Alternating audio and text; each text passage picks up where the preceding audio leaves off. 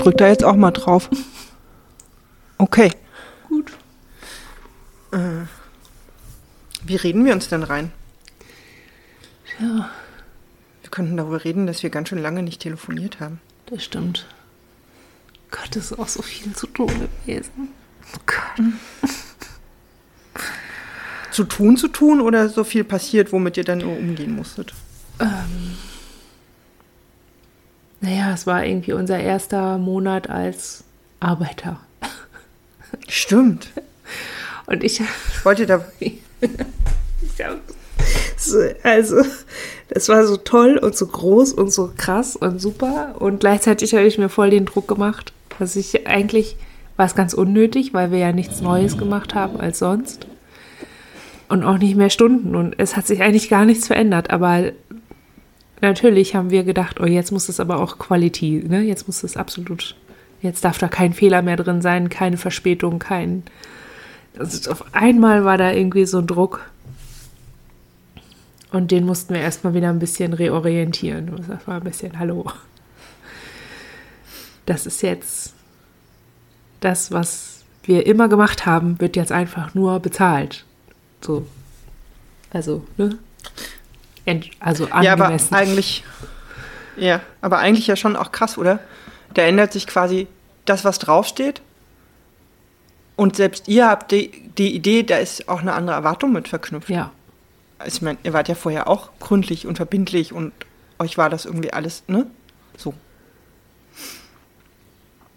Ja, ich glaube, das ist halt genau der Punkt. Ähm, wenn man so ehrenamtlich unterwegs ist, ist halt dann, dann wird gewertschätzt, dass man überhaupt die Arbeit macht.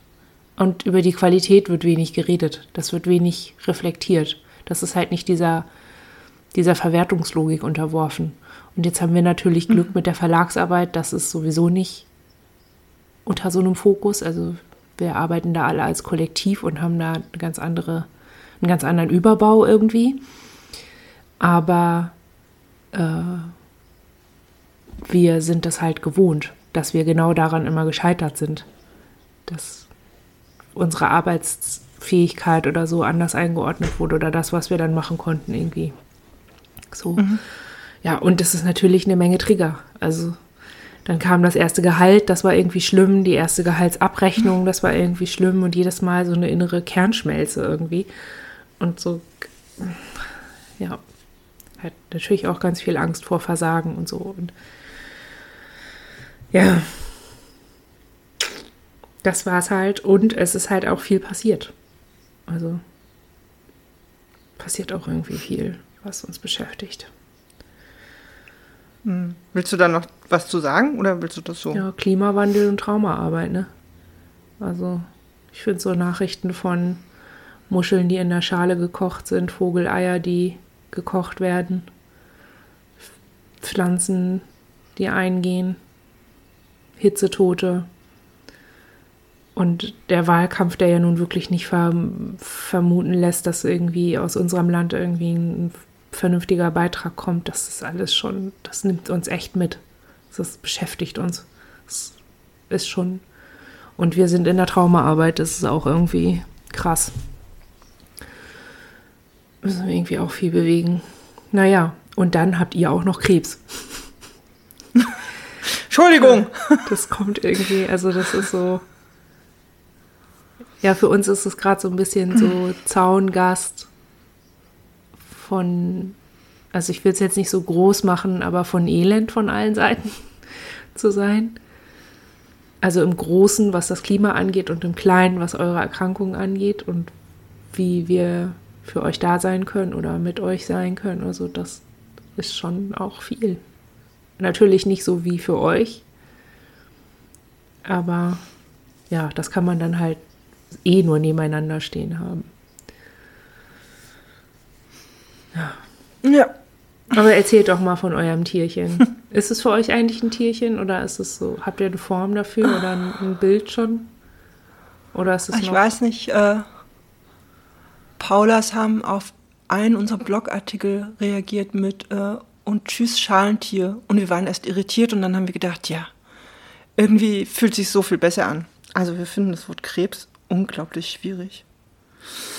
Ähm, uns geht gar nicht darum, das zu verniedlichen oder so, aber das ist halt so groß und kann so viel bedeuten und hat für uns auch, äh, bevor wir die Diagnose hatten, einfach Bedeutung gehabt, weil wir das in unserem Umfeld hatten, auch nicht immer mit gutem Ausgang.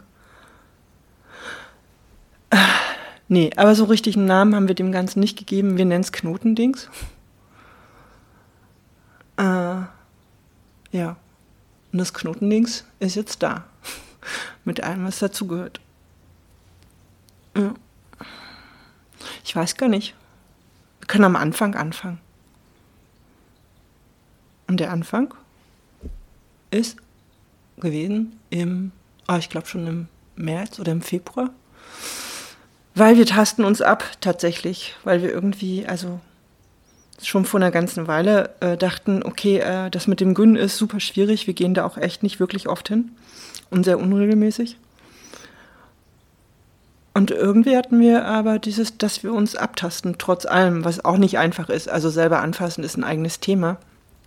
Aber hatten dann halt äh, unter den Fingern äh, irgendwas, äh, wo es uns irritiert hat. Also was uns auch auf eine Art irritiert hat, wo wir halt nicht, ne, wir konnten es nicht ignorieren oder äh, verdissen oder so, dass da irgendwas ist, was uns beunruhigt. Und es blieb halt auch.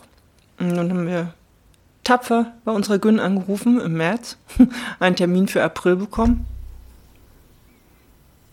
Uns natürlich nicht getraut zu sagen, dass wir da irgendwas tasten, was uns sehr beunruhigt und ob wir vielleicht früher einen Termin bekommen könnten. Ja, und selbst dann hättet ihr vielleicht keinen bekommen.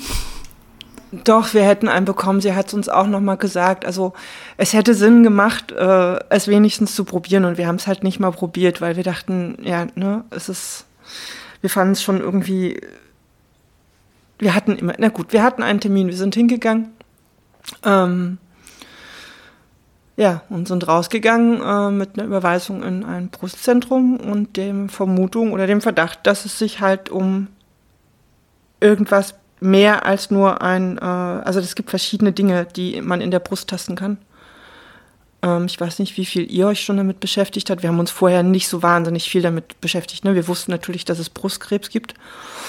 Ähm, wir wussten aber auch nicht, dass die meisten Dinge, die man in der Brust ertastet, erstmal mit einem tatsächlichen Krebs gar nichts zu tun haben. Wussten aber mit, dem, mit der Überweisung in der Hand, dass irgendwas in unserer Brust ist, was eventuell doch damit zu tun hat und haben äh, eine Woche später einen Termin gemacht äh, oder gehabt, dann in einem, wo das Ganze nochmal untersucht wurde und auch diese Untersuchung endete halt nicht mit irgendeinem erleichternden, nee, da können Sie jetzt wirklich aufatmen, da ist nichts, sondern mit einem, ich äh, schicke Sie jetzt mal gleich rüber zur Mammographie und dann kommen Sie wieder her. Ähm, genau, dann wurde dann noch eine Biopsie gemacht, dann hatten wir noch mal eine Woche. Ja, warte, ich würde gerne einmal da so rein. Ja. Ja. Weil ähm, Brustzentrum, also ich, ich höre Brustzentrum und denke natürlich an, an Brüste, die größer sind.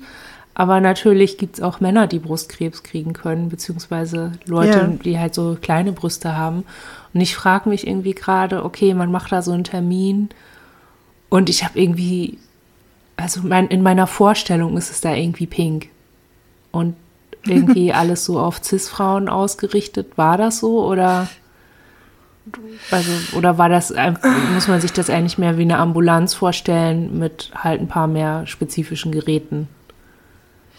Äh, also unser, das Behandlungszentrum, wo wir hingehen, ist Teil von einer Klinik, von äh, auch einer etwas äh, spezialisierteren Klinik, also was so die medizinische Richtung angeht. Und dadurch ist da sowieso nichts pink, das ist alles recht erdfarben. Äh, wir haben bei Brustzentrum auch an, was wir haben an Brustvergrößerung gedacht und an äh, Schönheits-OP. So. ja, ja, aber nachvollziehbar ähm, irgendwie auch, oder? Also. Und ich meine, ist es ja halt, ne, wir haben auch immer noch Corona, da ist überall, da war auch niemand außer uns. Und wir hatten eine Begleitperson dabei, da können wir später noch was zu sagen. Ähm, ich, also ja, wir wissen inzwischen auch, klar betrifft das Thema auch Männer. Ich habe keine Ahnung, ob Männer dann zu denselben Ärzten gehen. Würde ja Sinn machen, weil die sind ja nicht geschlechterspezialisiert, sondern auf Erkrankungen spezialisiert. Mhm. Ähm, ja, oder Leute, die, äh, oder Transmänner, ne? Also das, ich, ich kenne diese äh, Mammographie, kenne ich irgendwie nur aus ähm, Emergency Room oder so irgendeiner Krankenhausserie, wo dann ähm, da sind es ja meistens Cis-Frauen, ihre Brüste in so ein Gestell reinquetschen lassen mhm. müssen. Mhm. Und ich frage mich halt gerade, wie ist das, wenn man halt, wenn das nicht so ist?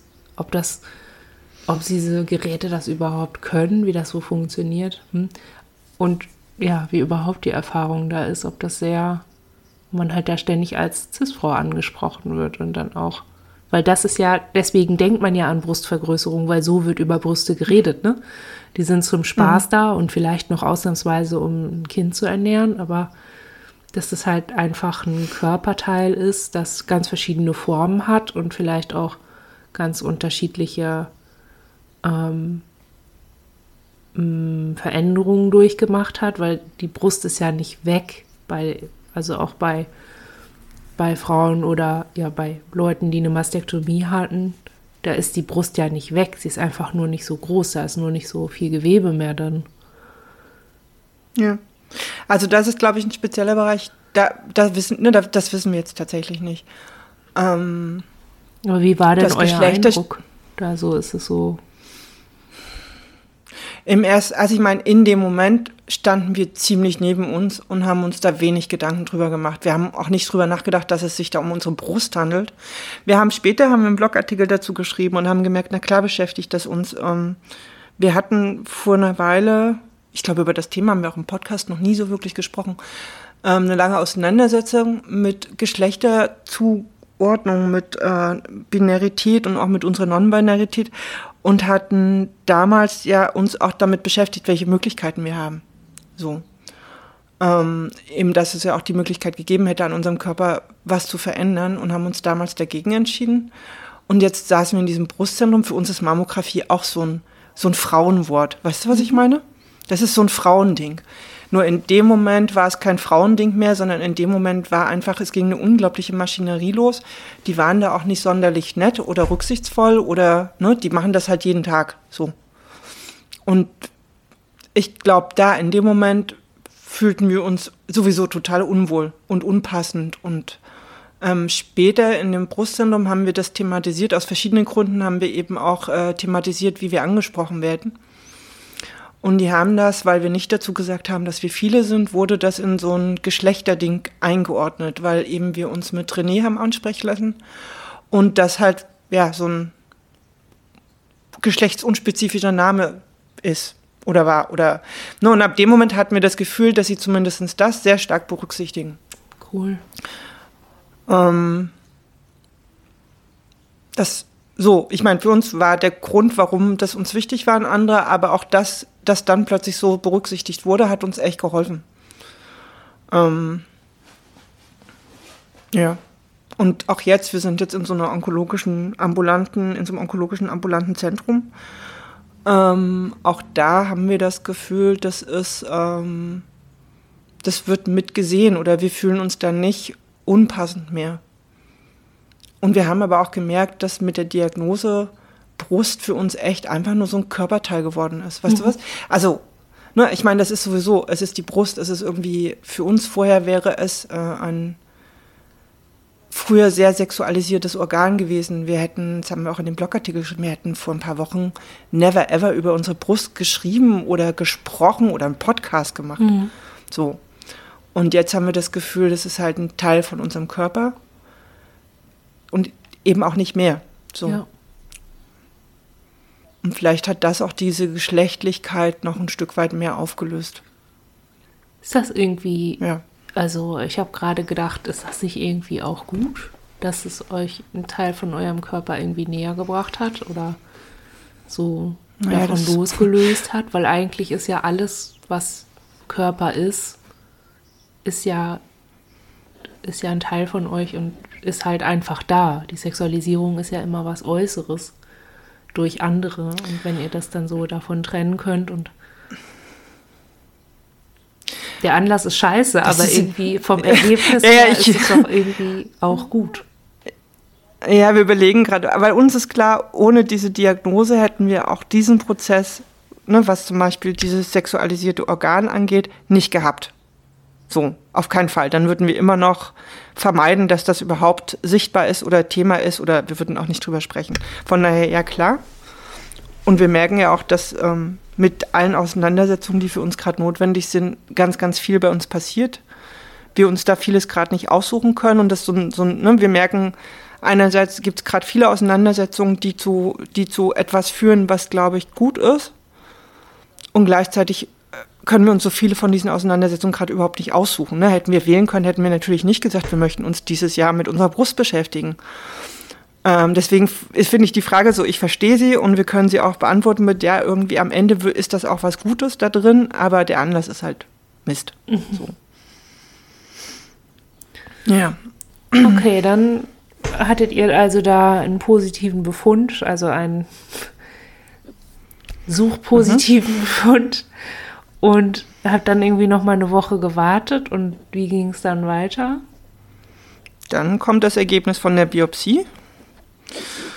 Und das ist dann schon sehr konkret. Also in dem Moment ist, äh, wussten wir oder wurde uns erklärt, äh, dass es eben Brustkrebs ist. Ähm, gab so eine Zeichnung und eben so ein Gespräch, wo es hieß, okay, es gibt, also wir wissen, wir wussten halt vorher ja auch nicht wirklich was darüber. Ähm, wir wissen inzwischen, es gibt so, also es gibt sehr verschiedene Arten von Brustkrebs, es gibt sowieso unglaublich viele verschiedene Arten von Krebs. Und in unserem Fall wurde uns halt erklärt, es gibt halt verschiedene Aspekte, die betrachtet werden, davon waren drei ziemlich okay. Ähm, einer ist schwierig, weil das bei uns heißt, dass der hormonabhängig ist. Das heißt, unser Körper immer da, wo unser Hormonhaushalt quasi äh, aktiv ist, zum Beispiel äh, im Rahmen der äh, Periode, der, ne, also all diese Dinge, es wird halt auch dieser Tumor in irgendeiner Form mit, keine Ahnung, aktiviert. Wir sind, wir sind in medizinischen Dingen nicht gut. Wir können das auch, glaube ich, nicht gut erklären. Ähm, jedenfalls gehst du halt da raus, hast einen Zettel in der Hand, da steht halt einiges zu diesem Knotendings drauf. Und dann noch mehr Zettel, unter anderem halt Überweisungen zu, ähm, zu einer Port-OP, Überweisung in diese onkologische Ambulanz, Überweisungen zur ähm, Ausbreitungsdiagnostik. Und ich glaube, das war das, womit wir da am meisten rausgegangen sind. In unserem Hirn hatten wir das Wort Ausbreitungsdiagnostik. Mhm. Weil du hast ja nicht nur das Knotendings, sondern das nächste, und das fanden wir viel, viel schlimmer, ähm, ist halt, äh, ja, dass halt geguckt werden muss, ob das noch irgendwo in deinem Körper ist. Und parallel, wir vergessen das gerade so ein bisschen, aber äh, du musst es deinem Umfeld mitteilen das ist auch gleichzeitig der Moment, wo du ja irgendwie Menschen sagen musst, ich habe da übrigens äh, Krebs. Fanden wir auch unglaublich schwierig. Und du selber musst es halt auch noch erfassen. Und äh, ja, ungefähr so, wie sich das jetzt anhört, fühlt es sich das auch an. Aber ist das, also habt ihr euch dazu verpflichtet gefühlt, weil ihr dachtet, ihr kommt damit alleine nicht klar oder ihr seid es eurem Umfeld schuldig oder hättet ihr auch noch warten können? Weil ich denke mir halt irgendwie, okay, solange das kein Krebs ist, den andere sehen oder unbedingt spüren, muss man, also kann man eigentlich ganz gut selber entscheiden, wann man es sagt. Weil es ist ja nicht nur eine, das ist ja nicht nur der Punkt, sage ich es oder sage ich es nicht, sondern auch komme ich jetzt drauf klar, wie alle darauf reagieren. Ja, und es ist halt zeitgleich, ne? Komme ich selber jetzt, auf was komme ich da eigentlich gerade drauf klar und dann eben auch die anderen. Wir haben zwei Tage uns extrem zurückgezogen ähm, und erstmal, glaube ich, mit niemandem so wirklich gesprochen. Und gleichzeitig saßen wir aber da und hatten halt was, worüber wir, wir brauchten ja irgendein, wir brauchten Gegenüber dafür. Also wir sind natürlich alleine darauf nicht klargekommen. Ähm, und das, also ähm, unsere Therapeutin hat uns zu diesem Termin begleitet, weil eben auch dieses gesamte Klinik-Umfeld ähm, und diese medizinische Kulisse, nenne ich es mal, sowieso klar war, dass es hochgradig dringend und halt auch klar war, es geht gerade um was, ne? Es geht um, um, um Knotendings. Ähm, von daher, die wusste das und ähm, eine andere Begleitperson von uns wusste das auch, dass es diesen Verdacht gibt und eben dann auch, was das Ergebnis war. Und dann noch mehr Umfeld, da haben wir tatsächlich erstmal Anlauf nehmen müssen. Und haben dann gemerkt, wir wollen das, also wir wohnen, wir leben ja auch mit Menschen zusammen, ne, die später, also so und alle um uns rum, es kommen ja, hey, wie geht's dir, hey, cool, und du weißt, du kannst ja gerade gar nicht mehr darauf reagieren, weil du hast halt dieses blöde Knotendings und diese Krebsdiagnose und willst dich gerade weder über Corona aufregen, noch über das Wetter reden, noch über was auch immer, sondern in deinem Kopf ist Ausbreitungsdiagnostik, ich habe Krebs, äh, was mache ich jetzt? Mhm. Mm, und haben dann ähm, überlegt, was wir gerade überhaupt nicht können und was wir eben gar nicht konnten und auch weiterhin nicht können, sind so Mitleidsbekundungen, ähm, Worte, die das ähm, ausdrücken, wie schrecklich das doch sei. Oder eben so, ja, ähm, irgendwas, was uns spüren lässt, dass unser Gegenüber vielleicht sogar auch selber für sich klar, ich glaube, also wenn mir jemand erzählt, er hat Krebs, habe ich auch alles Mögliche im Kopf und nicht nur die andere Person, sondern einfach auch eigene Ängste. Und wir haben gemerkt, das sind, das sind drei Aspekte, mit denen kommen wir gerade nicht klar, die können wir nicht aushalten. Und haben das halt dann quasi so geschrieben. Wir haben geschrieben, hör zu, das ist meine Diagnose, das ist, ähm, und ich möchte aber darauf nicht die Reaktion in Form von äh, Mitleid, Schrecklichkeitsbekundung oder ähm, ähnliches, ähm, ich habe es später bei einer anderen Person im Netz gelesen und fand, die hat es noch besser geschafft zu formulieren, weil sie hat einfach geschrieben, bitte antworte hierauf nur mit, wie kann ich dich unterstützen oder wie geht es dir? Mhm. Also so eine ähnliche Variante, ein bisschen anders. Ich glaube, es war, sie hat den, dem Gegenüber mehr an die Hand gegeben, das konnten wir halt in dem Moment nicht. Ähm, war für uns aber gut, weil somit, also das war so ein Moment, ich glaube, wir haben es dann auch relativ schnell in unserem näheren Umfeld äh, gesagt, mussten es auch im Job relativ schnell sagen, weil dann halt unglaublich viele Termine kamen. Und wir halt entweder hätten uns erstmal richtig krank schreiben lassen müssen, was wir nicht wollten, oder halt irgendwie hätten begründen müssen, warum wir gerade ein bis zwei bis drei Arzttermine pro Woche haben. Und haben es deswegen halt dann äh, auch im Job ziemlich schnell gesagt. Und dann war für uns aber eh, wir waren, ne, wir hatten im Kopf Ausbreitungsdiagnostik. So. Also es ist eh, es ist alles parallel. Das ist schon ziemlich krass. Wir haben dann irgendwie sechs Wochen später wirklich gemerkt, wie krass anstrengend diese Zeit einfach auch war und wie viel da parallel war. Mhm. Und wie wenig, ähm, vielleicht ja auch gut so, wie wenig Zeit wir hatten, wirklich über Dinge nachzudenken. Genau, Ausbreitungsdiagnostik, ich mache da einfach weiter, weil das ist so, hab, wir haben das jetzt schon ein paar Mal gesagt, das sind halt zwei Termine letztlich. Ähm, das eine ist ein CT, den hatten wir sogar relativ schnell. Ich glaube, den hatten wir in derselben Woche noch, den Termin. Der war einfach hauptsächlich schwierig, weil kleiner Raum im Untergeschoss von der Klinik, irgendwie viele Leute, komisches Gerät hinlegen. Also so, da waren wir mehr mit dem Drumherum beschäftigt. Ähm, das hat uns ein bisschen davon abgelenkt, warum wir eigentlich da sind. Und eine Woche später hatten wir halt äh, eine sogenannte Knochensintigraphie. Ähm, da bekommst du halt so eine radioaktive Lösung, musst dann noch zwei Stunden rumlaufen, nachdem dir gesagt wurde, dass du dich bitte von Schwangeren und Kindern fernhalten sollst. Du fühlst dich wie so ein Strahlenbär. Ähm, und dann äh, liegst du halt auch wieder, es sind halt immer, ne, es sind alles bildgebende Verfahren. Du liegst immer, es sind immer irgendwelche riesigen Apparate, die über dich rüberfahren. Du liegst in der Mitte von einem Raum, irgendwo oben. So, Trigger hoch 10. Ähm, und da war aber klar, das ist ein bildgebendes Verfahren. Die gucken sich einfach den gesamten Körper an. Dieses Ding fährt irgendwie 25 Minuten über deinen Körper. Ähm, auch da hatten wir eine Person mit, die uns begleitet hat die ganze Zeit. Und du weißt halt, wenn da jetzt noch irgendwas aufleuchtet, also so, du wirst halt erfahren, ist das nur, ist, ist das Brustknotending genau da, nämlich in der Brust oder ist es noch woanders? Ähm, der Arzt war ziemlich cool, der hat nämlich am Ende der Untersuchung in den Raum gerufen, es ist alles okay, wir haben nichts weiteres gefunden. Und ich glaube, das war das erste Mal in dieser ganzen Zeit, wo wir so ein bisschen durchgeatmet haben. Glaube ich. Weil so, ich meine, du hast immer im Hinterkopf, ne, es ist nur das, was sie sehen können. Das ist ja auch das Fiese an Krebs. Du kannst, du kannst es nicht sehen. So. Aber gut, wir haben, das für uns war wesentlich, ähm, er sieht halt nichts anderes und ruft das auch in den Raum. Das, die Untersuchung ging dann noch ein bisschen weiter, aber ja. Äh, genau, und dann hat man nochmal Zeit, dann gibt es eine sogenannte Tumorkonferenz, da muss man aber nicht teilnehmen. Ich glaube, wenn man das unbedingt will, kann man da teilnehmen. Da kommen halt quasi alle Ärzte zusammen, die in irgendeiner Form an dieser Behandlung be beteiligt sein werden oder sind und überlegen halt, welche Formen der Therapien ähm, halt sinnvoll sind. Und dann hatten wir irgendwie, glaube ich, ein paar Tage später den Termin wo wir quasi erfahren haben, wie es weitergeht. Und man bei Krebs fällt einem halt Verschiedenes ein, was man so irgendwie im Kopf hat, was dann kommt, sowas wie Chemo zum Beispiel.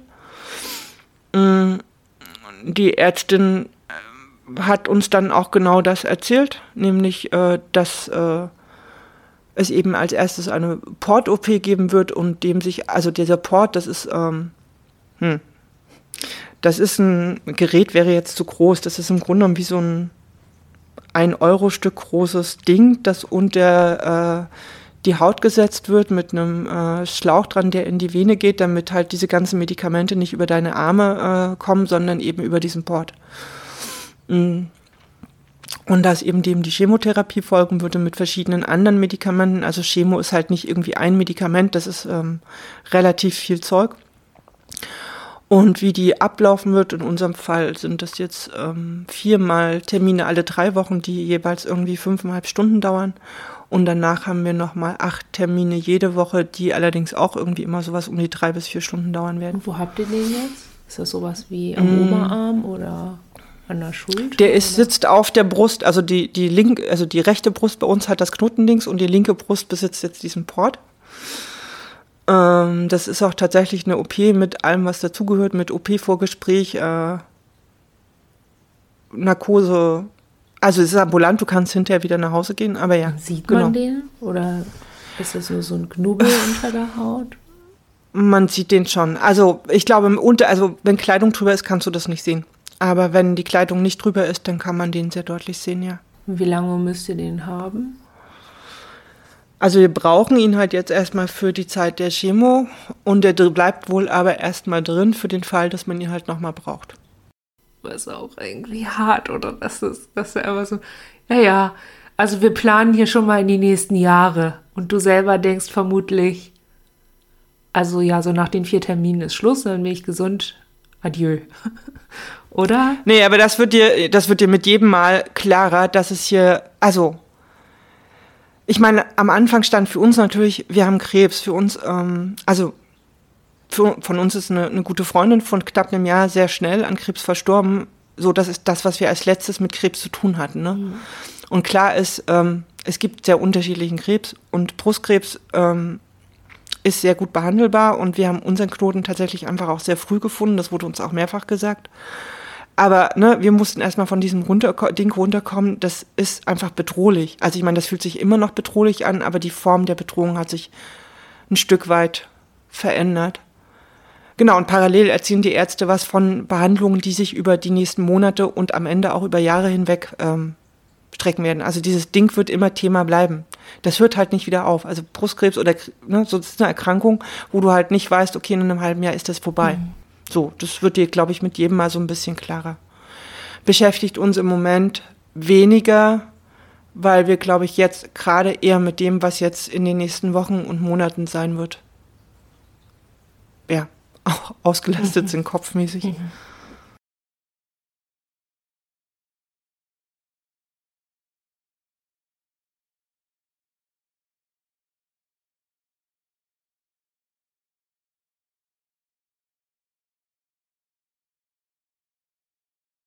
Okay, also ihr hattet diese Operation für den Port. Mhm. Ihr habt erfahren, es hat sich nicht ausgebreitet. Zumindest ist es nicht sichtbar. Mhm. Er hat es den Leuten gesagt. Mhm. Und dann seid ihr in die erste Chemotherapiebehandlung gegangen. Wie war das? Ja, da fehlen noch Sachen dazwischen. Ähm, du bekommst auch gesagt sehr schnell, dass du dich halt damit beschäftigen musst, dass ähm, ich meine, das ist so ein bisschen krass, du fühlst dich ja gesund. Du weißt halt, da war dieser Knuppel unter deinen Fingerspitzen und dieser Knuppel heißt jetzt ähm, Knotendings. Und ähm, für, ne, du kriegst klar, okay, dieses Knotendings braucht ganz viel die nächsten Wochen. Und gleichzeitig gibt es so ganz naheliegende Sachen, wie dass du zum Beispiel dich mit deiner Ernährung beschäftigen musst, dass du, obwohl du dich total gesund fühlst, damit beschäftigen musst, dass du irgendwie deinen Körper unterstützen musst, damit der möglichst okay gesund bleibt. Also in unserem Fall hieß das halt, wir haben ich meine, für uns ist ein Ding sowieso schon immer regelmäßig unsere Medikamente nehmen, die wir sowieso nehmen müssen. Und da kam jetzt noch ein Haufen Zeug dazu. Ähm, dann bekommst du so ein Rezept für einen Haarersatz in die Hand gedrückt. So. Also beziehungsweise wir hatten ähm, erst das Rezept gar nicht genommen und haben gesagt, das wollen wir auf gar keinen Fall.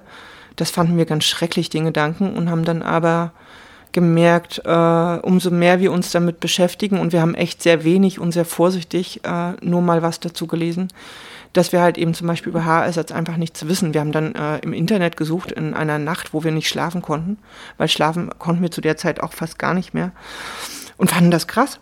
Diese ganzen Webseiten von ähm, Haarstudios oder die heißen auch unterschiedlich, das sind fast immer blonde Personen, also eigentlich blonde Frauen, älteren Alters. Und dann steht immer daneben, wir können den Haarersatz auch in einer anderen Farbe anfertigen. Fanden wir total schrecklich und dachten, genau, wir wissen schon, warum wir das nicht wollen. Auch wenn wir wissen, unsere Haare werden ausfallen. Ähm, nee. Und haben dann aber ähm, durch Zufall eine Webseite gefunden, wo wir gemerkt haben, die, da, ne, die, die spricht uns anders an, die haben das auch ganz anders thematisiert. Da waren auch nicht alle blond auf diesen Abbildungen, ähm, haben da auch einen Termin gemacht. Ähm, weil wir halt dachten, okay, wir müssen einmal, wir müssen uns da einmal mit auseinandersetzen. Was bedeutet Haarersatz? Wie fühlt sich das an? Welche Möglichkeiten äh, gibt's ähm, um dann halt vielleicht klarer sagen zu können, wir wollen das nicht. Den Termin haben wir dann auch noch kurz vor der Port-OP gemacht, weil halt auch klar ist, das macht Sinn, das recht frühzeitig zu machen, dich um sowas zu kümmern, weil du einfach nicht weißt, wie es dir körperlich mit der Chemo gehen wird und ob du dann noch den Nerv hast, solche Termine wahrzunehmen. Mhm. Also, ne, also das macht diese ersten Wochen so unglaublich komprimiert, weil das machst du dann halt auch noch schnell.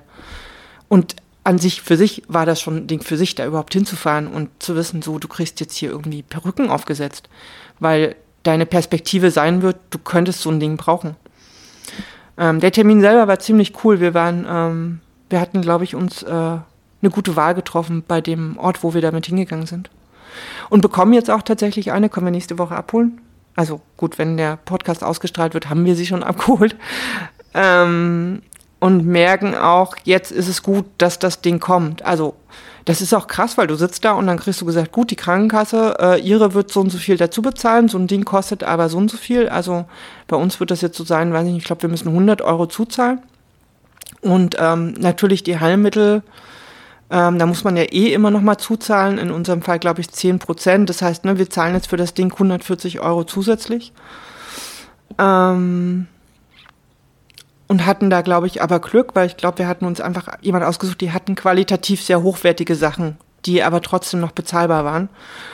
Und wir haben halt kürzere Haare und haben uns auch dementsprechend was kurz, kurz, kurzhaarigeres ausgesucht. Oh Gott, wir reden über Haare. Wenn ihr wüsstet, über was für Sachen wir neuerdings reden und uns Gedanken machen.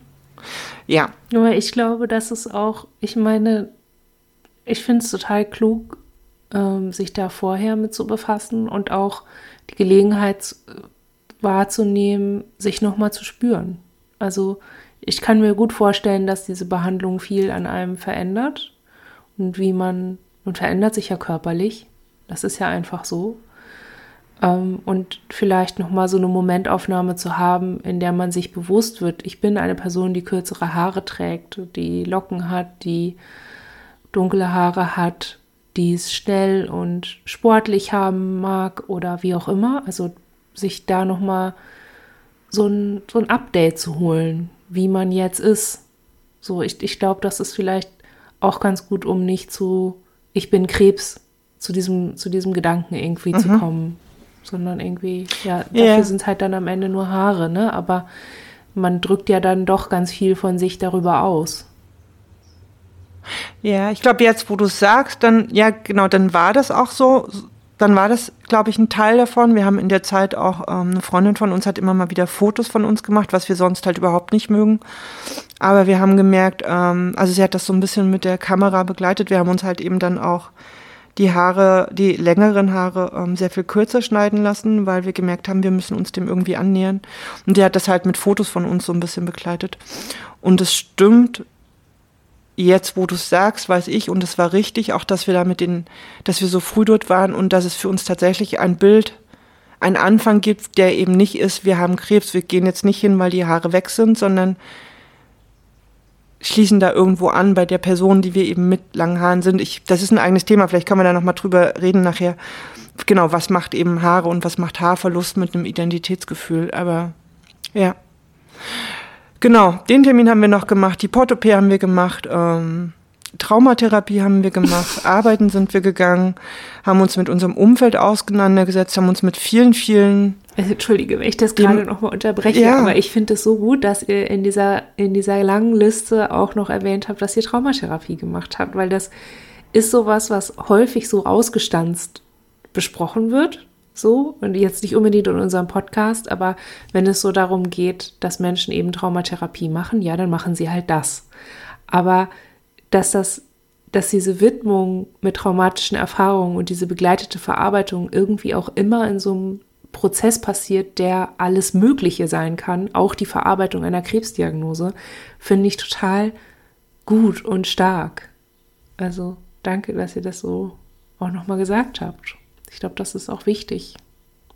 Auch für euch zu begreifen, dass es alles ganz schön anstrengend ist, nicht nur wegen Krebs, sondern weil ihr lebt und euch um euer Leben kümmert und dann auch noch Krebs habt. Ja, es hat so, ich glaube, es hat für uns beide Seiten der Aspekt, den ihr ansprecht, den haben wir auch, äh, da haben wir tatsächlich auch nachgesucht und haben nichts gefunden. Und wir sind uns sicher, wir sind nicht die Ersten mit einem Komplextrauma und einer Krebsdiagnose. Und wir sind auch nicht die Ersten mit einem Komplextrauma und irgendeiner Art von, sagen wir, etwas komplexerer Diagnose. Und es gibt nichts dazu. Also vielleicht haben, ne, also wenn Menschen, die jetzt zuhören, Texte, Bücher, irgendwas kennen oder wissen, äh, gerne, äh, gerne Hinweise an uns, aber wir haben wirklich nichts dazu gefunden. Ähm, dass ich, äh, ich meine, es gibt eine Menge Zeugs über Trauma, aber eben immer in sich geschlossen. Es geht immer um Trauma.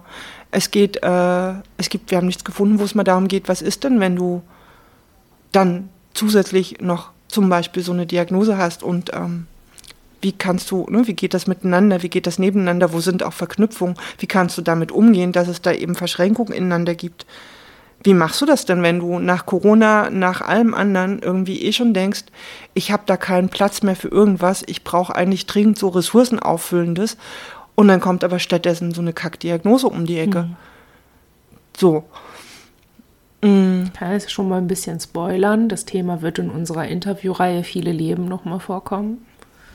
Ja. Aber ich kann mich gerade nicht erinnern, aber ich glaube, die Person hat auch nichts dazu geschrieben. Aber ja, ihr seid nicht die Einzigen und ja, es gibt einfach nicht viel dazu Geschriebenes. Ich glaube auch, dass es für viele ja. Leute, die Krebs haben und vorher nicht wissen, dass sie traumatisiert sind oder so, gibt ja auch viele Leute, die davon traumatisiert werden, dass sie Krebs haben und mit allem. Ja, und da gibt passiert. es tatsächlich, ja, ja, und da gibt es ganz viel zu. Also es gibt ganz viel Text-Talks zu äh, Krebsdiagnose und daraus entstehender PDBS. Und wir haben das immer gelesen und dachten, aber was mache ich denn, wenn ich die PDBS schon vorher habe?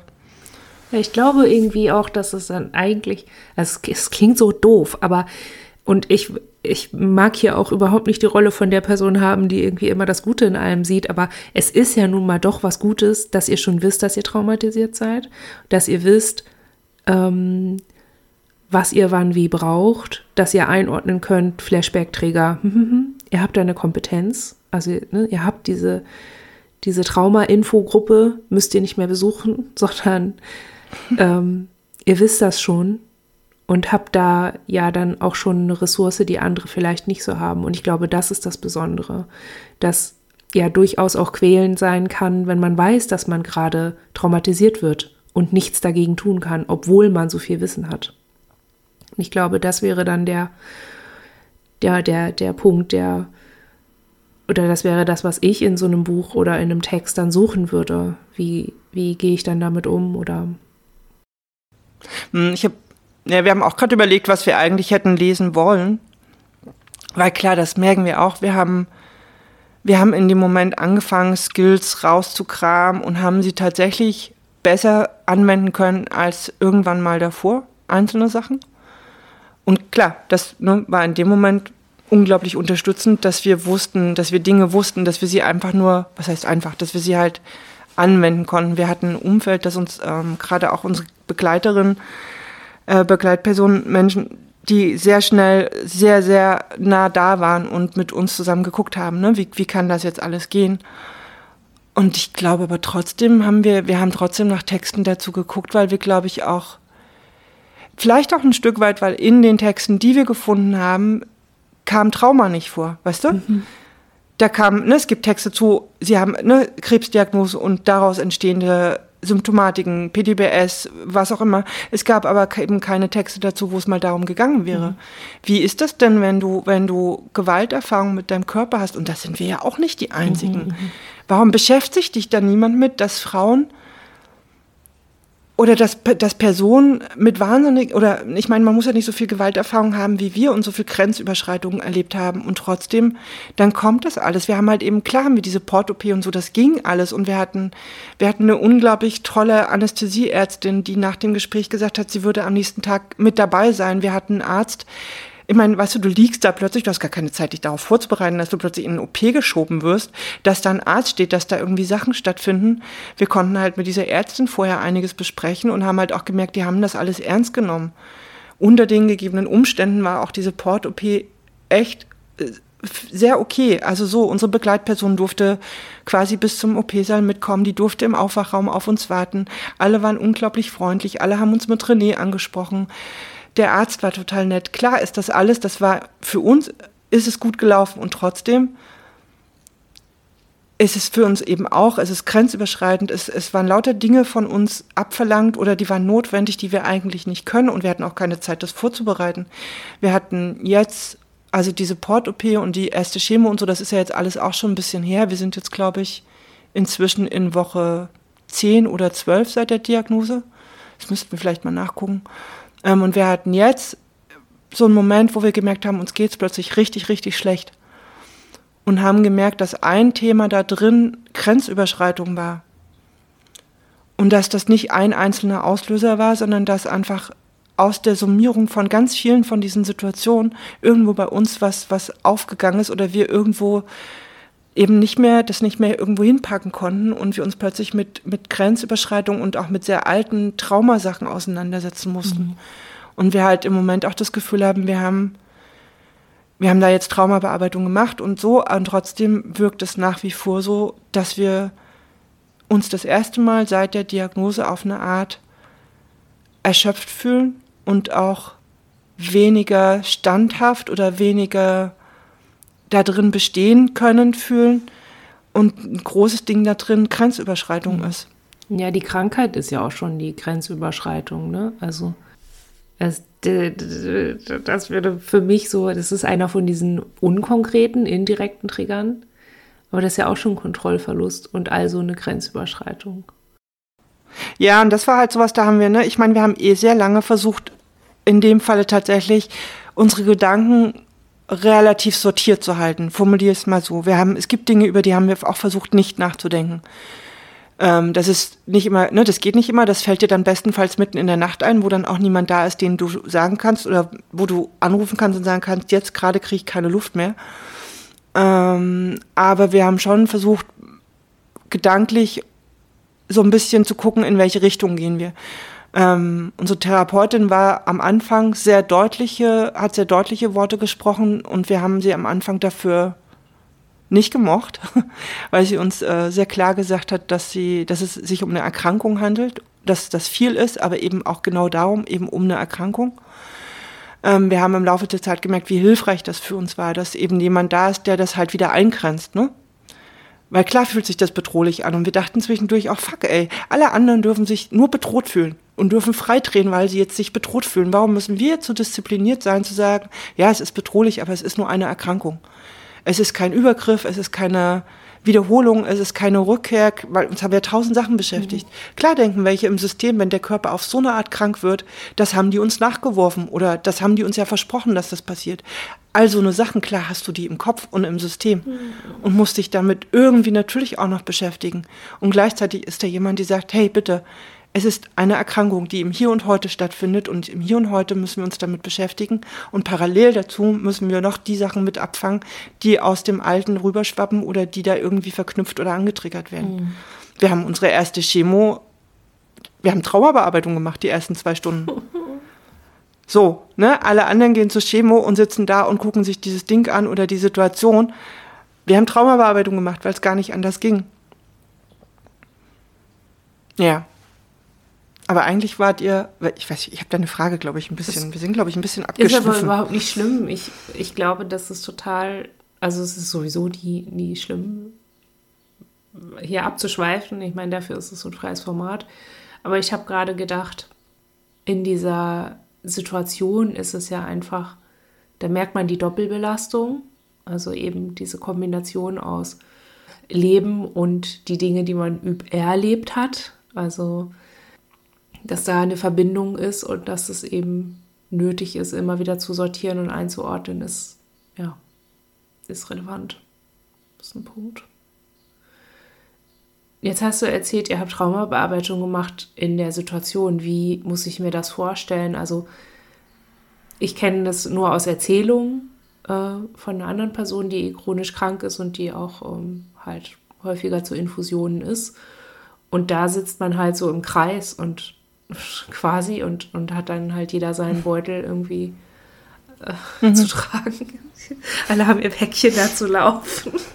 irgendwie. Ähm, war das in der Situation auch so oder wie, wie habt ihr das hingekriegt?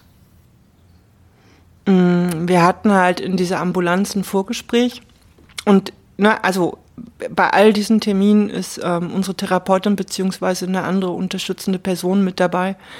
Ähm, und wir haben auch im Moment eigentlich, äh, also wir wissen gerade, dass wir Begleitung wollen und auch brauchen und wollen da aber gerade auch eigentlich keine Freundinnen unbedingt dabei haben, weil wir merken, äh, das ist einfach viel zu tragen. Von daher im Moment ist es so, dass äh, die Termine alle begleitet wurden und werden. Und ähm, wir standen halt da, haben auf diesen, dieses Gespräch gewartet und da lief halt eine Person vorbei, eben mit so einem Infusionsständer, wie die da halt alle rumlaufen und, und hat einfach die Beine weggezogen. Es war klar, okay, äh, raus. Wir sind sofort komplett raus. Wir haben dann ähm, mit der Therapeutin zusammen eben mal versucht, so ein bisschen zu sammeln. Für uns ist es halt so, ähm, diese medizinischen Sachen triggern bei uns alte Szenarien ganz massiv und auch verschiedene. Ähm, wir haben erstmal gesammelt, was alles könnte triggern. Wir haben auch lange nicht alles erfasst, weil es ist. Ähm und auch dieser Haarverlust ist für uns eben nicht nur im Heute ein Thema, sondern triggert halt auch ganz viel. Ähm, und irgendwie war klar, äh, wir werden mit diesem Infusionsständer nicht laufen können. Haben dann aber schon gesehen, normalerweise ist das so, du kommst dahin und ähm, kriegst den halt da irgendwie und ähm, ja genau, die laufen dann halt damit rum, war klar, das geht nicht. Und wir haben dann auch nochmal gesagt, äh, dass wir halt eine Begleitperson dabei haben würden und dann hieß es halt, ach, wir haben hier auch so individuelle Zimmer, dann gucken wir, dass sie da eben mit der Begleitperson sind. Von daher, genau, waren wir nicht in so einem Gruppenraum, sondern äh, in einem, nennen wir es mal Einzelzimmer, wo halt auch eben Stühle und alles drin war und wir die Tür letztlich hätten zumachen können oder zumachen konnten und hatten dann beim Tag der ersten Infusion auch gefragt, ob sie mit diesem Infusionsständer halt dahin kommen könnten. Weil klar war, äh, also unser Ziel für den ersten Tag war, irgendwie mit der Situation klarkommen und ähm, mit diesem Ding irgendwie uns bewegen können. Haben wir nicht ganz geschafft, wobei wir es am Ende dann doch mussten. Es war ein bisschen lustig. ähm, ja, also wir haben den die ersten drei Stunden gar nicht wirklich sehen können, weil der hinter uns stand, damit wir da eben nicht so drauf standen. Mhm.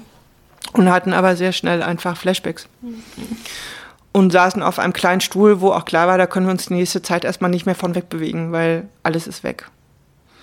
Ja, und dann haben wir angefangen zu benennen, was da ist und uns das halt so okay, also ne, und ich denke mit unserer Therapeutin, wir haben einfach geguckt, wie viel davon müssen wir uns gerade angucken, wie viel davon müssen wir aussprechen und halt auch festhalten und wie können wir da hinkommen, ähm, möglichst in der tatsächlichen Situation anzukommen. Mhm.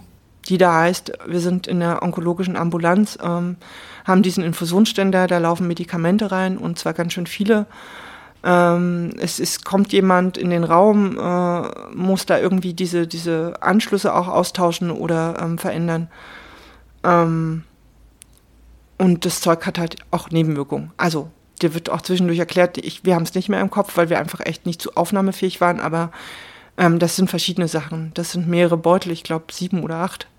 Und das sind auch nicht alles nur Chemotherapie-Sachen, sondern da sind auch irgendwelche anderen, also ich glaube, irgendein Blasenschutzmittel, ähm, irgendwas gegen Übelkeit, irgendwas für den Kreislauf, äh, dann so eine Misteltherapie, So, also, ne, du weißt einfach, da läuft gerade ganz viel Zeug in deinen Körper und wir wussten nach ungefähr einer Stunde, da läuft so viel Flüssigkeit in unseren Körper. Außerdem versuchen wir ähm, seit der Diagnose mindestens genug zu trinken.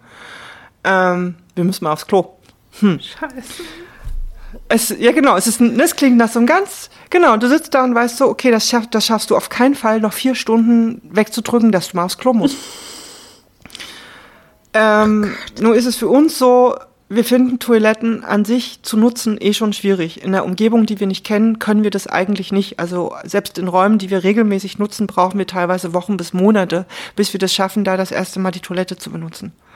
Ähm, in diesem Raum auf dieser Station waren wir genau zum zweiten Mal und saßen irgendwie in diesem Stuhl mit einem Infusionsständer am Arm oder am, am Körper und klar war, wir können uns nicht bewegen, wir können mit diesem Ding nirgendwo hinlaufen und selbst wenn wir es könnten, können wir mit diesem Ding nicht in einen gekachelten Raum gehen.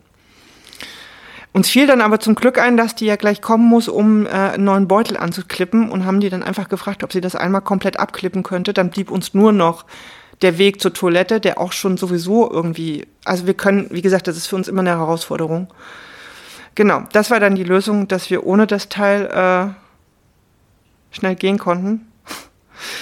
Ähm, ja, weil solche, also sowas ergibt sich dann halt, ne? Ich meine, da läuft Flüssigkeit in deinen Körper. Natürlich sagt dein Körper irgendwann, äh, ich müsste jetzt mal. Das auch wieder loswerden. Ja, aber vor allen Dingen, ich stelle mir das halt gerade vor, also das ist alles belastend. Dann seid ihr irgendwie auch noch mit einem halben Füßchen im, im Traumascheiß. Und dann, also ich stelle es mir halt gerade vor wie ein Ritt, also ne, von A nach B, hier, heute, Gegenwart in die Vergangenheit und dann in verschiedene Schichten, also mhm. der Art dieser Gegenwart. Also gerade als ihr sagtet, ja, ne, das ist halt nicht früher, sondern das ist hier diese schöne, heutige, realistische, onkologische Station. Herzlichen Glückwunsch. Das ist ja so ja, das ist die Realität, in die man orientiert werden will. Aus, ne, so. Mhm. Und dann steht ihr eben vor diesen Herausforderungen, die einfach eure jetzige Gegenwart ähm, mit sich bringt, die das Leben ja auch nicht einfacher machen. Also es ist einfach, oh Gott. Also jedes Erschöpfungserleben ist für mich sehr nachvollziehbar. Ich bin schon erschöpft von der Erzählung irgendwie. Also von dem, was ich mir so vorstelle, wie es euch da ging. Einfach auch fünf Stunden in, einem, in einer Umgebung, wo man ja auch wieder keine Kontrolle hat. Ähm, das Krankenhaus kann man ja einfach nicht selbstbestimmt erleben, so in dem Umfang, wie man das gerne hätte. Und dann, also selbst wenn das problemlos gelaufen wäre, wäre es ja einfach unfassbar anstrengend gewesen, weil es fünf Stunden sind. Hm. Uff. Und habt ihr denn schon was gemerkt in der Situation? Also, das ist ja alles, geht ja direkt in die Venen, ne? Ja. Ähm, man merkt letztlich erstmal gar nicht so viel. Also, klar ist irgendwie im Kopf halt auch, da läuft jetzt Zeug in den Körper. Parallel, und das ist schon auch, hast du aber auch das erste Mal dieses Empfinden, jetzt passiert halt wirklich auch was, mhm. ne? Jetzt wird aus einer Diagnose und aus all dem, was vorher gewesen ist, eine Handlung. Und das hat schon auch einen entlastenden Moment. Ich meine, wir haben auch andere Sachen gemacht. Ne? Wir haben uns mit unserer Ernährung, wir haben da manches umgestellt. Wir haben äh, angefangen, nochmal ähm, andere Komplementärsachen auch zu nehmen und so. Aber es ist halt auch der Moment, wo du weißt, okay, ne, jetzt geht's gegen das Knoten links. Ja. Ähm, viel mehr merkt man erstmal nicht, beziehungsweise wir waren echt mit all diesen ausgelösten und triggernden Sachen beschäftigt viel, viel mehr, glaube ich, als zu realisieren, das ist jetzt die Chemo, jetzt fängt die Chemo an. Ähm, wir hatten allerdings schon auch, weil es war unklar, wir hatten aus diesem Vorgespräch, wussten wir, es gibt verschiedenste Nebenwirkungen. Haarausfall ist ja nur ein Teil davon. Übelkeit ist halt ein Riesenthema, wo uns auch klar war, wenn wir danach die Tage irgendwie dauerhaft Übelkeit haben, ist für uns ein Riesentrigger und wir können, für uns ist Kotzen halt ein, also ein Problem. Wir können es nämlich eigentlich nicht oder wir dürfen es nicht. Ähm, solche Sachen hatten wir im Kopf. Was machen wir denn damit? Wir hatten versucht, das so ein bisschen vorzubereiten oder Körperschmerzen. Na, also wir waren so, wir fühlten uns auf so einige Sachen irgendwie vorbereitet und hatten da auch so ein paar Sachen, ähm, wo wir wussten, okay, das wäre ein möglicher Umgang damit und gleichzeitig überhaupt nicht, weil wir immer dachten, so, wir wissen, du weißt das ja nicht. Du gehst da halt raus, du bist total erschöpft. Bei uns war es so, dass wir danach noch zusätzlich äh, in die Notaufnahme mussten, weil äh, die, äh, sich der Faden aus unserer OP-Narbe nicht ziehen ließ. Also das haben wir dann, dann noch schnell hinterher gemacht. Und es waren übrigens auch 32 Grad an dem Tag. Also, so. Äh,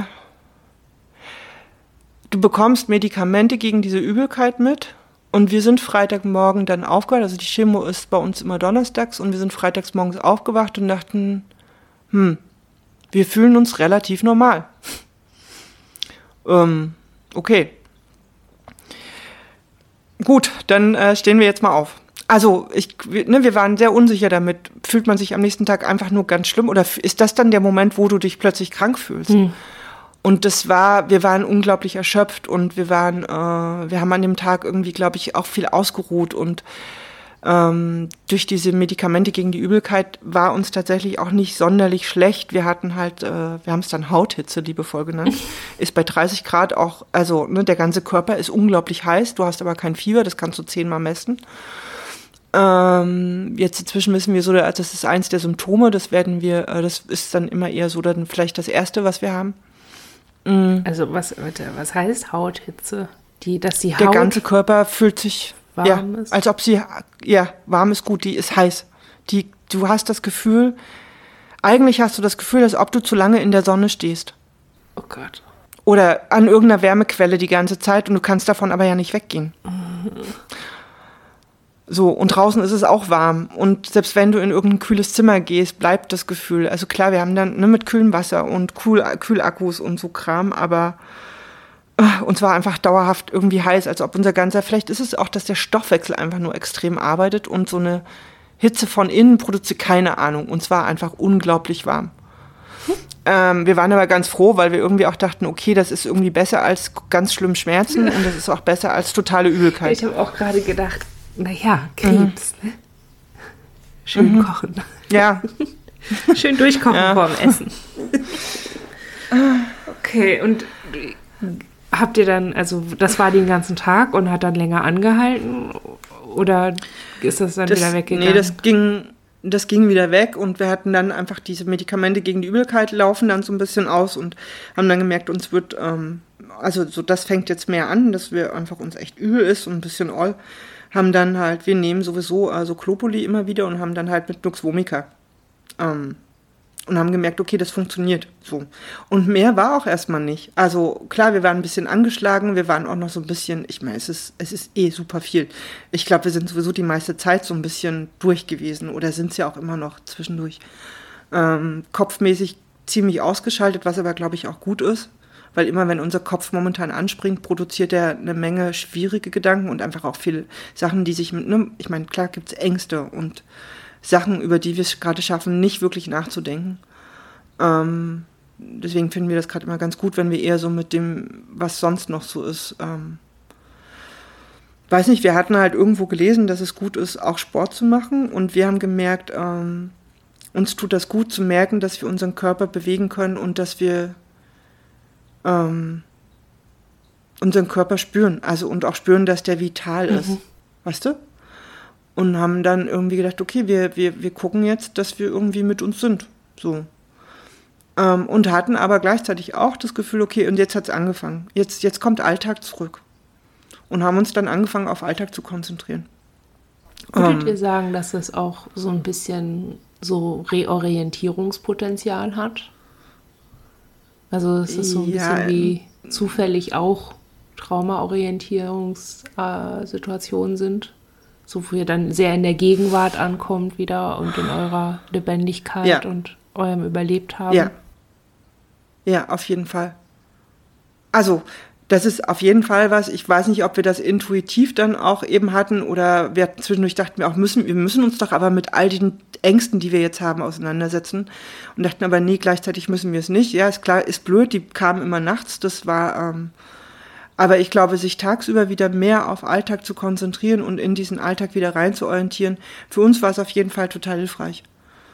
Ähm, und auch zu merken, so, wir, ne, wir haben jetzt irgendwie so ein paar Sachen klarer. Wir, wir machen regelmäßig Sport, haben wir vorher auch, aber jetzt noch bewusster. Wir wollen irgendwie einerseits unseren Körper spüren und, und vital halten und wollen aber auch mitbekommen, wenn irgendwie Grenzen auftauchen. Und die werden kommen. Also ich meine, das war jetzt die erste Chemo. Wir haben nächste Woche die zweite. Ähm, und da folgen einfach nochmal zehn. Und, ähm, und haben die schon, also wisst ihr schon, ob das jetzt immer so sein wird, dass euch dann so warm ist und so? Ja. Nee, wissen wir nicht. Also wir wissen, also wir hatten äh, in der zweiten Woche nach der ersten Chemo äh, eine, eine, eine, im Grunde genommen eine mega Rachenentzündung, also im Grunde genommen so mega Halsweh von der Zungenspitze bis äh, runter in den Hals. Und das hat auch eine gute Woche angehalten. Wow. Ähm, wir, da wissen wir jetzt auch, das ist eine Nebenwirkung der Chemo und auch eine, die uns wahrscheinlich begleiten wird. Okay. Und das war ein bisschen fies, ja. weil, äh, ja, ist dann nicht mal eine Angina, ne? sondern es ist einfach nur entzündet und äh, es ist halt äh, eine pilzbedingte mhm. Entzündung. Mhm. Kannst du nicht so wahnsinnig viel machen. Also wir bekommen jetzt eine Mundspülung. Mhm.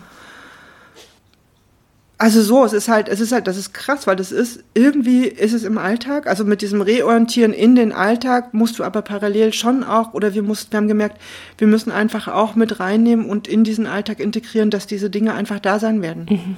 Ne? Also, dass wir einerseits irgendwie einfach nur unseren Tag planen und gleichzeitig diese Rachenentzündung haben und irgendwie du ja dann doch dich damit auseinandersetzen musst, wo kommt das jetzt her? Was ist das jetzt? Was können wir jetzt damit machen? Müssen wir damit jetzt zum Arzt gehen? Ähm, klar wir auch mehr auf unseren Körper hören und irgendwie merken, so, ähm, wie geht's dem denn heute? Mhm. So, ne? Also, okay, jetzt hat er halt irgendwie zehn Tage Chemo hinter sich. Äh, wie geht's dem denn jetzt?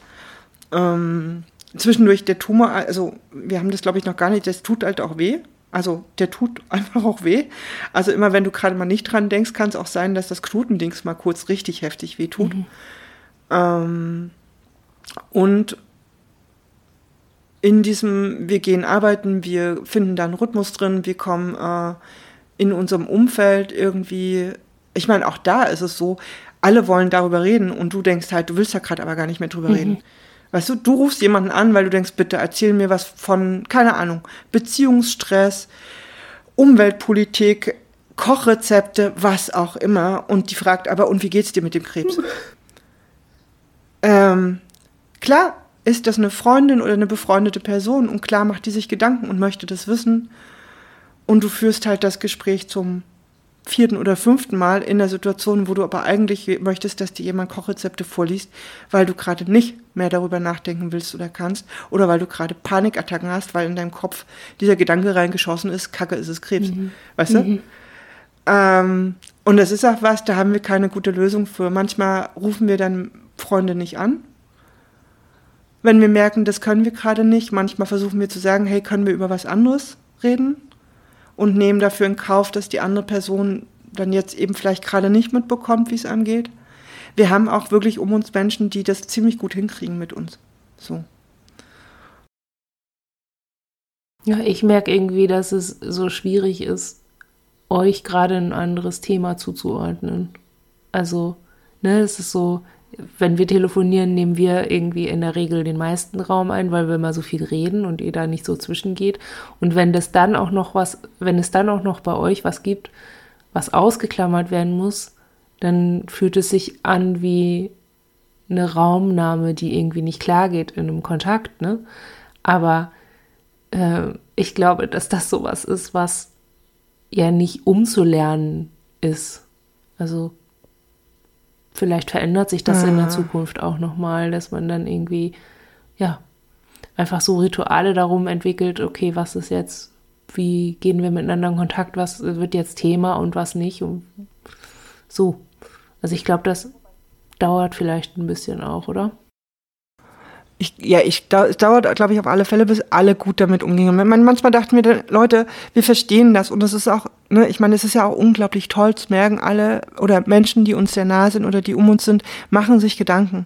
Das ist, das ist total gut. Wir haben, ähm, wir haben am Anfang, um so ein paar Sachen klarer zu kriegen, haben wir so ein bisschen ähm, journalmäßig auch äh, Sachen ähm, jeden Tag äh, quasi mit so einem Punktesystem. Also ich glaube, wir haben da auch mal drüber geschrieben, das war dieses, äh, als der Versuch, das wie so ein Computerspiel ähm, zu nehmen und da eben auch so eine Statistik mit reinzubringen. Und ein Punkt da drin ist Support. Und da ist jeden Tag ein Punkt hinter diesem Item Support. Und wir gucken da immer drauf und uns ist das total wichtig zu sehen. Es ist jeden Tag ein Mensch da. Es gab noch keinen einzigen Tag, wo nicht irgendjemand um uns war, der uns unterstützt hätte, in welcher Form auch mhm. immer. So, und das ist krass, das ist richtig krass. Und es geht uns aber eben nicht darum, das ausklammern zu wollen. Uns ist das, ne, uns ist das total bewusst. Wir würden auch wissen wollen, wie es einer Person geht. Nur unsere Seite ist manchmal, wenn du seit zwei Stunden versuchst abzuwaschen, die Wohnung aufzuräumen, ähm, irgendwie, keine Ahnung, Kram zu machen, um dich von einem Gedanken in deinem Hirn abzulenken, den du gerade einfach nicht verpackt kriegst.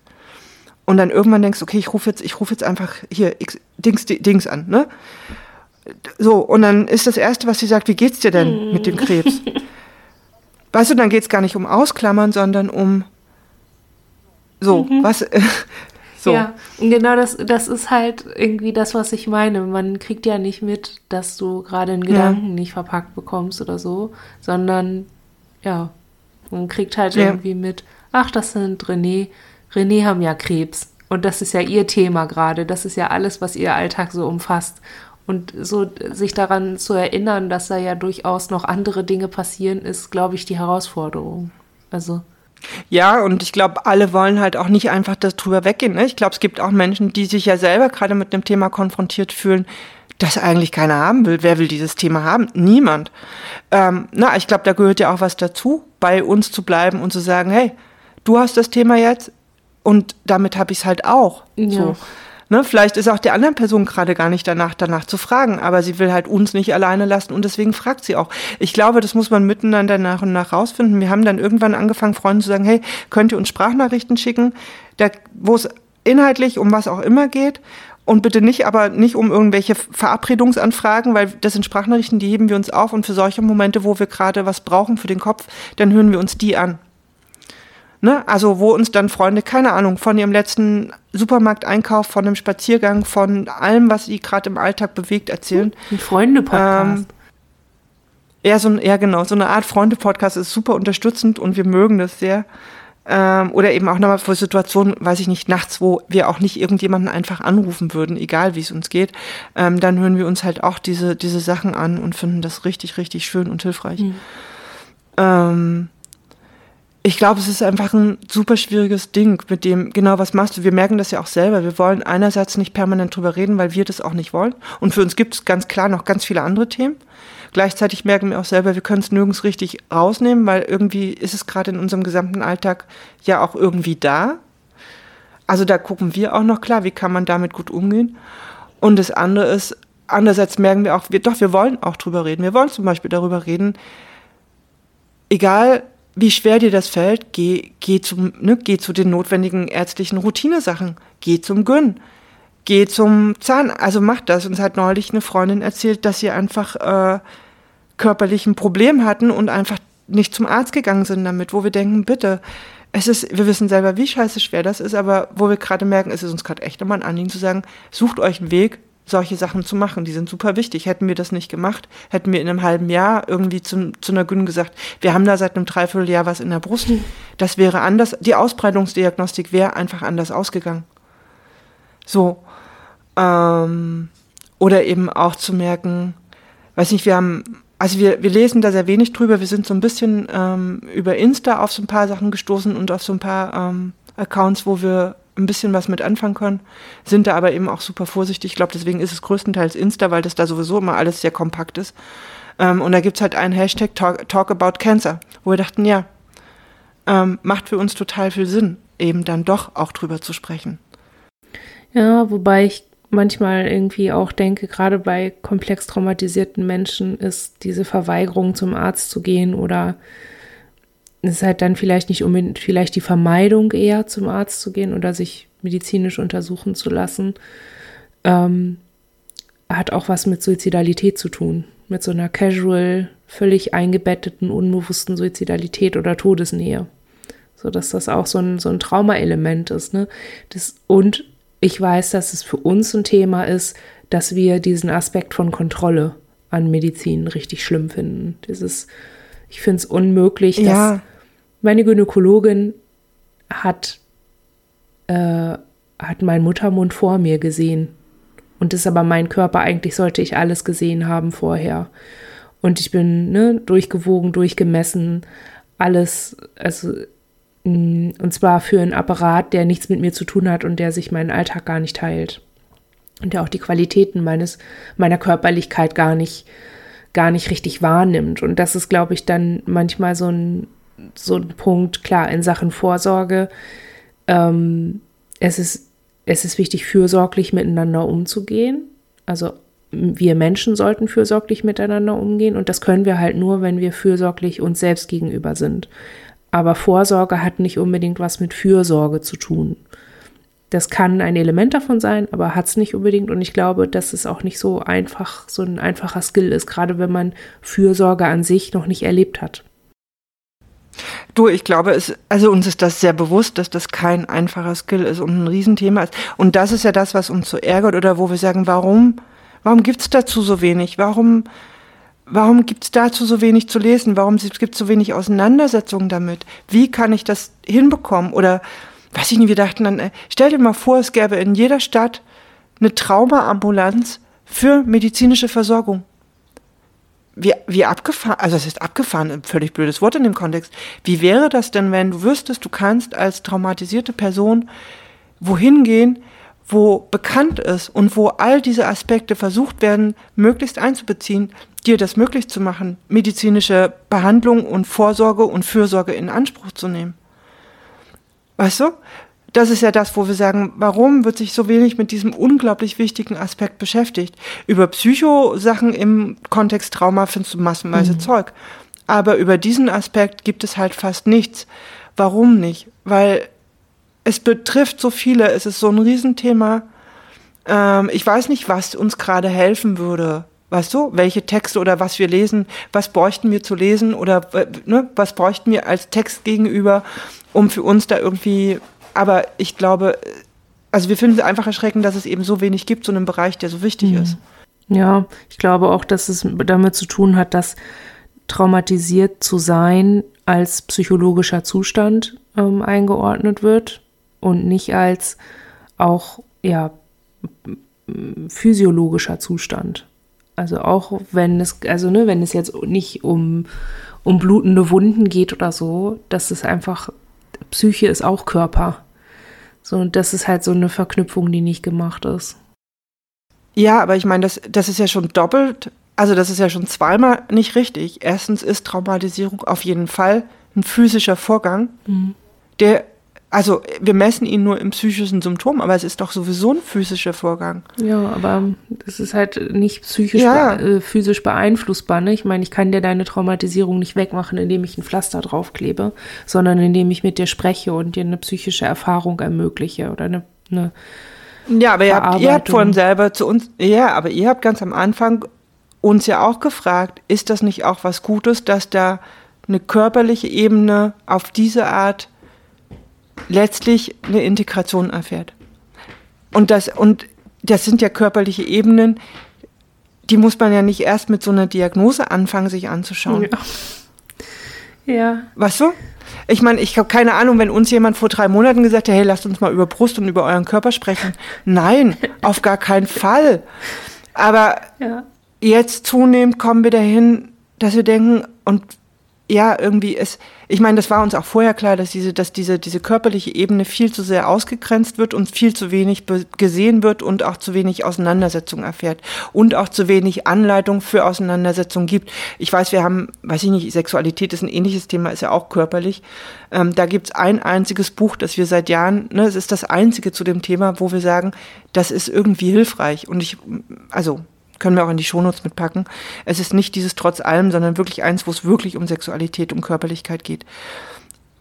Aber es gibt ansonsten nichts. Wir finden es erschreckend, immer noch. Ja, und ich glaube, ich kann das verstehen, dass es euch erschreckt. Und ich glaube aber auch, dass es äh, mit eurem Traumabewusstsein um euch selber zu tun hat und auch mit eurer Therapieerfahrenheit, dass ihr genau so über die Erkrankung denkt, wie ihr das tut. Ich meine, wie viele Leute gibt es die diese Erkrankung haben oder die irgendeine Erkrankung haben und sich dann sofort in so einen Kampfmodus begeben.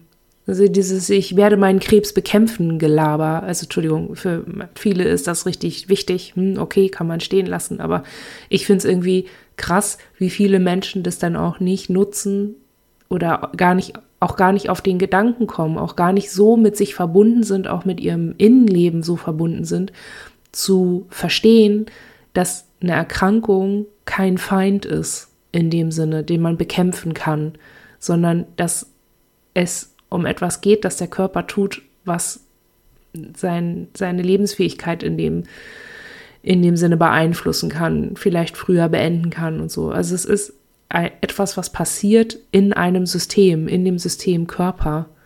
Und wenn man sich bereit macht, aus diesem Körper gegen den Körper, gegen sich selbst anzugehen, dann tut man sich nicht unbedingt was Gutes. Das ist auch keine fürsorgliche Begegnung in dem Sinne. Und da denke ich halt irgendwie, ja, das ist auch, dass ihr, ihr seid da schon weit, will ich damit sagen. Wir sind, ja, wir sind gerade voll überrascht, weil, ähm, also uns wurde und wird immer wieder gerade auch ähm, gesagt oder, oder gespiegelt, dass wir äh, so ein einen Umgang mit der Situation hätten, der äh, sehr stark und sehr ruhig wirken würde. Und wir merken, immer wenn es darum geht, so ne, um Kampf gegen den Krebs oder ich glaube, für die, für die das wichtig ist, diesen Weg genauso zu gehen, unbenommen, geh den so weiter, wenn das für dich die, die richtige Form ist. Wir haben nur gemerkt, für uns, wir finden das abschreckend. Hm. Das mit das Kampf ist auch opferfeindlich. Das ist, ähm, halt ist am Ende, wenn du den Kampf verlierst, dann bist du der Loser, obwohl du von Anfang an gar nichts anderes machen konntest als diese Behandlung. Das, äh, also, das ist so. Äh, ich glaube, das sind häufig Leute, die sich einfach nicht passiv fühlen wollen in irgendeiner Form und die nicht schwach sein wollen. Aber das ist halt, also mal abgesehen vom ableistischen Gedankenkonstrukt dahinter, ist es halt einfach selbstschädigend auch. Es ist ein Kampf gegen sich selber am Ende.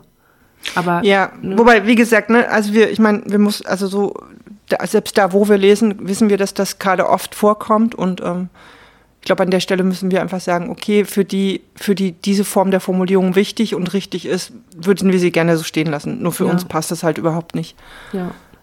Ähm, und das, was du gerade aber vorher dazu formuliert hast, wo wir gerade gemerkt haben, genau das ist es. Also wir kämpfen nicht gegen uns oder gegen etwas in uns, sondern wir versuchen da irgendwie hm, mit umzugehen. Oder eigentlich haben wir dieses Gefühl, eigentlich glaube ich, unsere Haltung so ein bisschen alles zu tun, dass wir den Körper da drin unterstützen können. Und mhm. ja, da, genau. Ich glaube, ähm, das ist irgendwie auch, wir haben heute Morgen gegoogelt, warum Krebs eigentlich Krebs heißt. Und mhm. das heißt so, weil Hippo, äh, Hippokrates das so genannt hat. Ähm, ihnen haben so Geschwülste in der Brust von Frauen an eingegrabene Krebse erinnert. Ach krass. Und ich habe irgendwie so gedacht, so ein Krebs, das Tier, ist ja auch Teil des Systems, Erde, Leben, Natur. Und dass er sich im, äh, im Sand eingräbt, hat ja auch eine Funktion und irgendwie so. Und das heißt nicht, dass das, also ich will damit nicht sagen, äh, dieses Geschwulst ist aus Gründen in euch entstanden, bla bla bla, ist alles eins und eigentlich gar nicht relevant, bla bla, darauf will ich, also da will ich auf gar keinen mhm. Fall hin. Aber in dieser Überlegung ist es, glaube ich, ganz klug, wenn man anerkennt, dass Krebs entsteht, weil Krebs entstehen kann. Also dass mhm. ein Körper krank werden kann, weil es geht und nicht, ja. weil es einem irgendwie absichtlich schaden will oder weil man bestraft wird oder was weiß ich, sondern weil es geht einfach. Das, das ist in aller Dramatik, ist das einfach, muss man das, glaube ich, einfach irgendwie anerkennen oder irgendwie, ja, da ja. kann man halt nichts gegen machen, ne? Aber ich glaube, man verballert halt irgendwie Kraft, wenn man das, wenn man das eben nicht so angeht wie ihr jetzt, irgendwie zu sagen, okay, jetzt ist das so und dann gucken wir mal, wie wir das verändern können zu unserem Gunsten. Ja. Wie, ähm, ich wollte das vorhin schon fragen, mhm. weil das jetzt nicht ganz so eingebettet, also klar, ihr habt erzählt, dass ihr Traumatherapie macht, aber ich frage mich gerade, wie das für KinderIns bei euch ist. Also habt ihr die abgeschirmt oder wie kriegt, also haben, wissen die das? Kriegen die das mit? Sind die schon so orientiert in euren Alltag? Mhm. Das haben wir uns zwischendurch dann auch gefragt, wie wir mit uns selber und ähm, für andere das. Wir haben halt dann tatsächlich dieses ähm, Äh, wir können, vielleicht können wir ein paar von den äh, Blogsachen auch dann einfach noch in den Shownotes verlinken. Ähm, wir haben irgendwann uns äh, imaginativ und es ging nicht darum, das zu verharmlosen oder so, sondern wir haben es versucht, wie so ein Computerspiel, wie so eine digitale Welt uns ähm, zu visualisieren. Ähm, das hat uns selber geholfen, da überhaupt so, so einen Überblick und so einen Blick und so, so, so ein Bild dafür zu finden. Und es hat ihnen geholfen, das auch so ein Stück weit zu erklären, was gerade ist, worum es geht. Ähm, und das überhaupt greifbarer und begreifbarer zu machen. Ähm, wir versuchen schon in, ich meine, ne, allein so eine OP, so gut wir das halt vorbereiten konnten, mussten wir vorbereiten. Also da konnte jetzt nicht irgendwer ähm, plötzlich auftauchen, die in so einer Situation so gar nichts äh, nicht sein sollte oder so. Ich, wir, haben, wir haben irgendwie nicht das Gefühl, dass wir das schaffen würden, tatsächlich gut in das immer so zu kommunizieren, was gerade wichtig wäre, weil dafür einfach nicht die Zeit ist wir hoffen halt, dass wir das können. Es gibt halt einen Aspekt an der, an all dem, der ist für uns und für innen, für ganz viele unglaublich schwierig. Das ist der Haarverlust. Ähm, das hat was mit dem Kontext zu tun, aus dem wir kommen und mit einfach, ja, Erfahrung aus der Zeit. Ähm, und da haben wir gemerkt, das war so das Ding überhaupt. Das ist für uns selber, für, für, als, als Außen, von diesem System ein Riesending, weil wir halt, ne, wir müssen uns im Außen damit auseinandersetzen, mit unserem Selbstbild, mit dem, wie wir dann gesehen werden können und so. Und wir wussten halt, dass es für innen für einige hochgradig triggernd sein würde und wird. Ähm und wir irgendwie es gerade nicht darum geht, einfach nur Alltag zu machen. Ne? Es geht nicht darum, eine Einkaufsliste möglichst vollständig einzukaufen, sondern ein ziemlich heftiges Thema und ein altes Thema und ähm, Dinge von innen irgendwie miteinander zu bewegen und eine okaye Lösung für zu finden. Wir hatten dann eine Situation, wo einige in, also wir haben das teilweise in der Therapie gemacht, hatten dann aber auch für uns eine Situation, wo wir, glaube ich, manchen in vermitteln konnten, dass sie innerhalb unseres Daseins, ich glaube, das ist, wir hoffen, es ist nachvollziehbar, einfach quasi bleiben können. Also, dass sie sich mit diesem dass das, was sie da drin bewegen könnte oder dass, dass ihre Geschichte da bleiben darf, wo sie ist und dass das, was außen gerade ist, damit nichts zu tun hat. Ich weiß nicht, ob ich das gut erklären kann. Wir hatten aber das Gefühl, das führt dazu, dass das ähm, nicht alle gerade ins Gesicht geklatscht kriegen, was im Außen ist und dass Dinge, die im Frühjahr waren, auch erstmal genau da bleiben können und trotzdem wir in Kontakt miteinander sind. Weißt du, wie ich meine? Mhm. Mhm. Ist das nachvollziehbar? Also, weil ja. viel besser können wir es gerade auch nicht erklären, aber das ist so der Ist-Stand dazu. Und immer mal wieder Situationen, ich meine, ne, gerade der Hausfall, der hat halt jetzt, das ist halt krass. Die sagen dir halt zwischen Tag 10 und Tag 14 nach der ersten Chemo. Und es ist tatsächlich so. Und ähm, die fallen halt auch. Wie ist das? Also die fallen halt. So, ihr wacht auf und dann liegt da richtig viel auf dem Kissen, oder? Äh, ihr macht einen Schritt und hinterlasst so eine Spur. oh Gott, wie gruselig. Also, also das, Oder das ist eine, es so, wie wenn die Hunde sich schütteln und dann im mm, Naja, das Krasse ist, dass ja alle irgendwie immer nur an die Kopfhaare denken. Äh, jetzt hat man aber an, also überall am Körper äh, Haare und wir haben sehr dunkle Haare, also so. Ähm, bei uns ist tatsächlich so, dass nicht die Kopfhaare zuerst angefangen haben, stark auszufallen, sondern an allen anderen Körperstellen. Mhm, auch da wieder mit Triggerpotenzial. Ähm, und jetzt tatsächlich seit drei Tagen, vier Tagen eben auch die Kopfhaare. Ähm, und ja, die fallen dann, also wir hatten das äh, immer, wenn wir mit der Hand durch die äh, zwar inzwischen kürzeren, aber immer noch langen Haare gefahren sind, hattest du halt welche an der Hand. Das ist tatsächlich so, wie wenn du einen Hund streichelst und du gehst da mhm. einmal übers Fell, ne, gerade jetzt im Sommer und guckst deine Hand an und denkst, ups. Mhm. Ähm, wir haben dann die Haare nochmal von jemandem deutlich kürzer schneiden lassen, weil es tut halt auch weh. Also, und du merkst es, ne? Die Haare sind wie Plastik. Das ist nicht mehr. Also, du siehst den Haaren an, dass sie eigentlich nur noch aus Plastik sind und du spürst es auch, das tut weh, das juckt ganz furchtbar, das brennt zwischendurch auch mal. Ähm, wir haben inzwischen sie ganz kurz, also wirklich irgendwie ne, mit der Haarschneidemaschine auf, keine Ahnung, 5 mm. ähm, und sind gerade versucht, sie möglichst wenig anzufassen. Mhm. Ähm, haben aber gleichzeitig schon das, wir gehen eben nicht mehr raus. Wir, wir können das gerade nicht uns vorstellen, dass das jemand sieht. Uns fallen auch die Wimpern und die Augenbrauen zunehmend aus. Äh, das wird perspektivisch so sein, dass das alles weg ist und wir können uns das gerade überhaupt noch nicht vorstellen. Mhm. Und wir können uns damit auch nur schwer vorstellen, im Außen zu sein. Wir haben ein sehr cooles Cap von einer Freundin geschenkt gekriegt. Das haben wir dann auch sehr früh angefangen zu tragen und haben gemerkt, ah, okay, wir gewöhnen uns daran, mit Mützen oder eben halt auch mit einem Cap draußen rumzulaufen. Was da unten drunter ist, das finden wir trotzdem schwierig.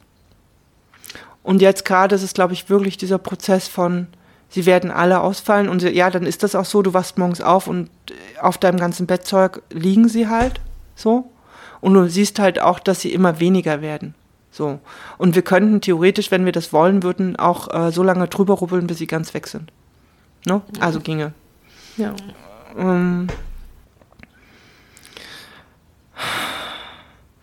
Und es hat halt ganz viel. Das hat auch, klar, von außen könnte man das jetzt sehen. Ich meine, bei 30 Grad mit Mütze, mhm. da findet man äh, irgendeine Antwort drauf, außer ja, gut, ja, ich mache halt Chemo.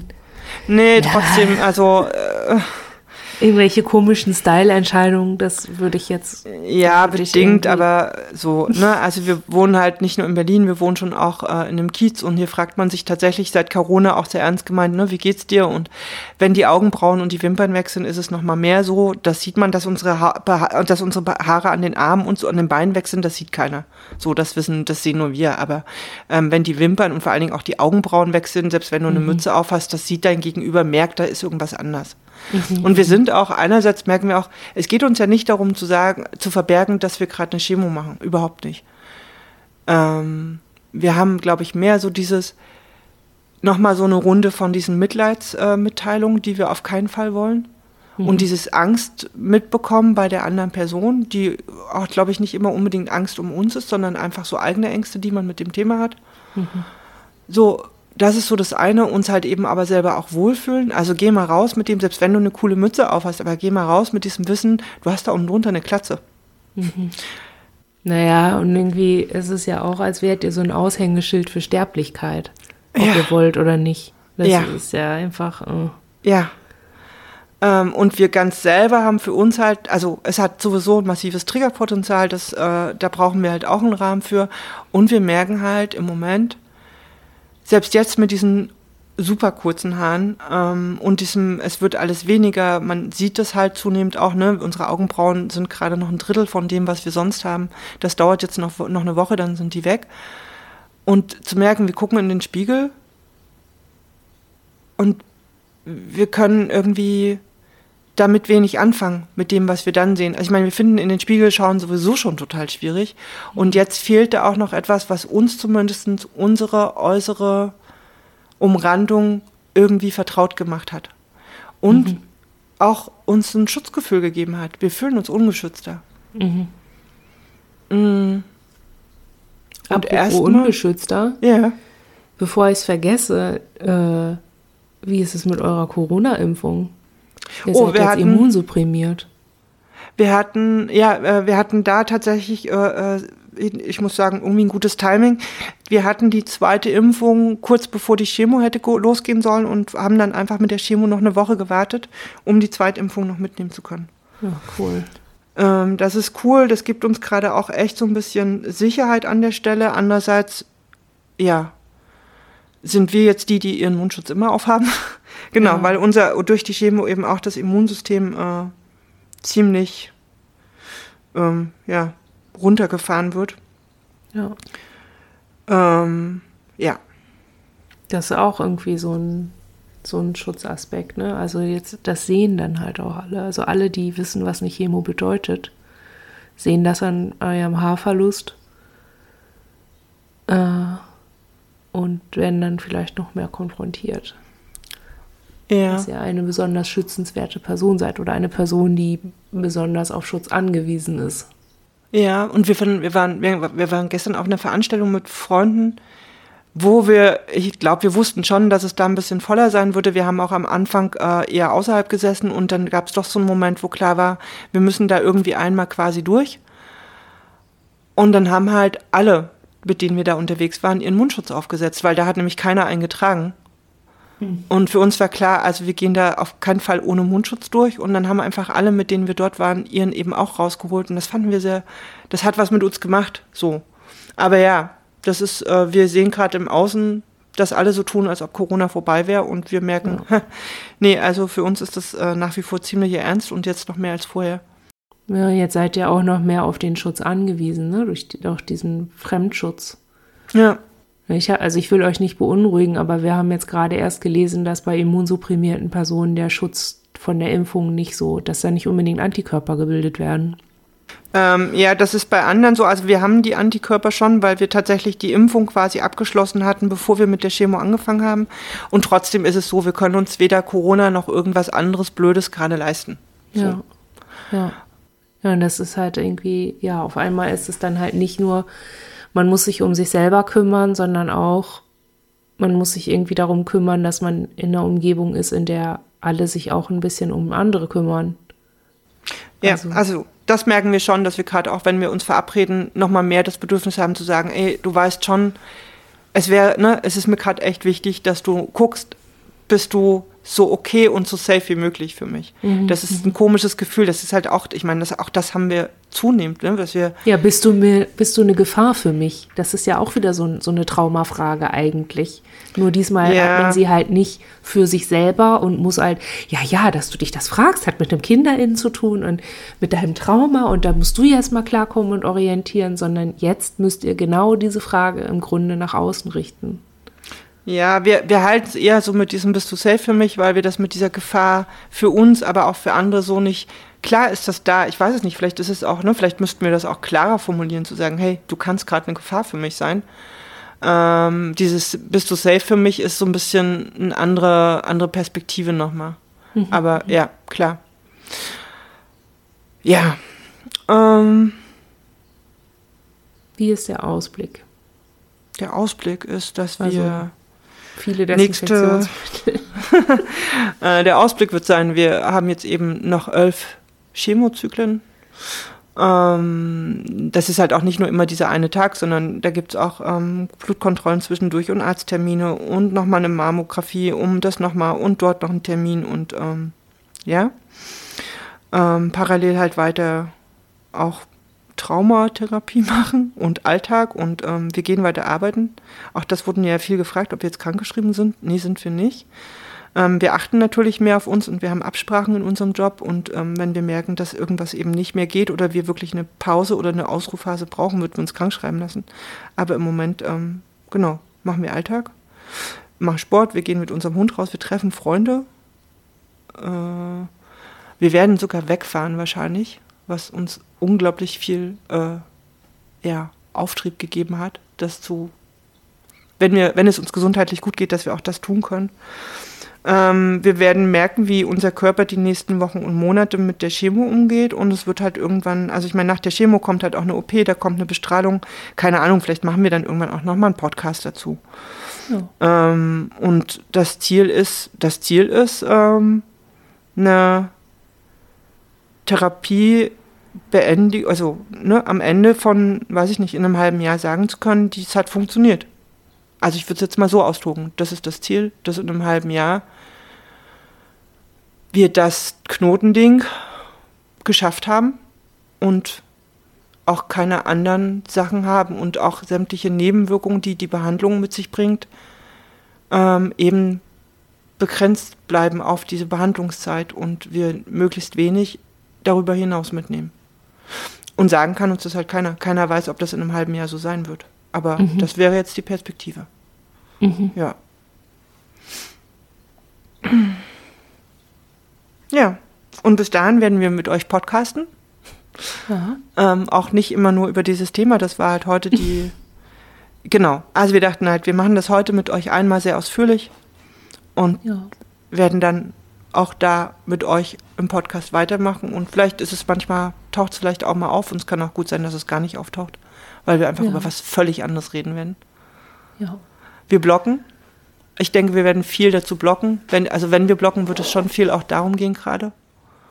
Und sei es nur, dass wir dann wenigstens ein bisschen was zu Themen schreiben, die äh, in so einer Situation so auftauchen. Hm, weiß nicht. Und mit euch irgendwie gucken, wie der Sommer wird und genau. Wollt, wollt ihr noch was zu eurer Perspektiven die nächsten Wochen sagen? Also dann sind wir nicht die Einzigen. Wir haben heute eh so viel von uns geredet. Das ist echt nicht ja, ganz einfach. Ja, aber ich, ich finde es total super, dass, es, dass ihr mehr Redezeit habt in diesem Podcast. Das finde ich, äh, find ich gut.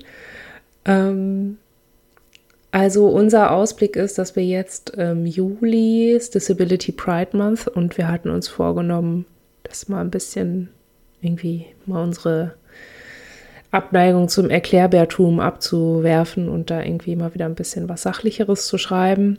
Und im August haben wir Urlaub. Ich weiß noch nicht so richtig, ob wir dann vielleicht auch irgendwie eine Pause machen von allem. Ich glaube, es mhm. würde uns eigentlich ganz gut tun. Würde ja passen, weil das ja auch unsere Zeit ist, wo wir wahrscheinlich dann im Urlaub sein werden. Vielleicht machen wir im August eine Podcast-Pause. Ja. Ja, ich glaube, Podcast-Pause vielleicht auch Blogpause, vielleicht auch irgendwie, ja. Also mhm. ich, wir haben jetzt die Förderung beantragt für, ähm, für die Interviewreihe für viele Leben. Und da ähm, gibt es eine Entscheidung nächste Woche und weitere Anträge und so.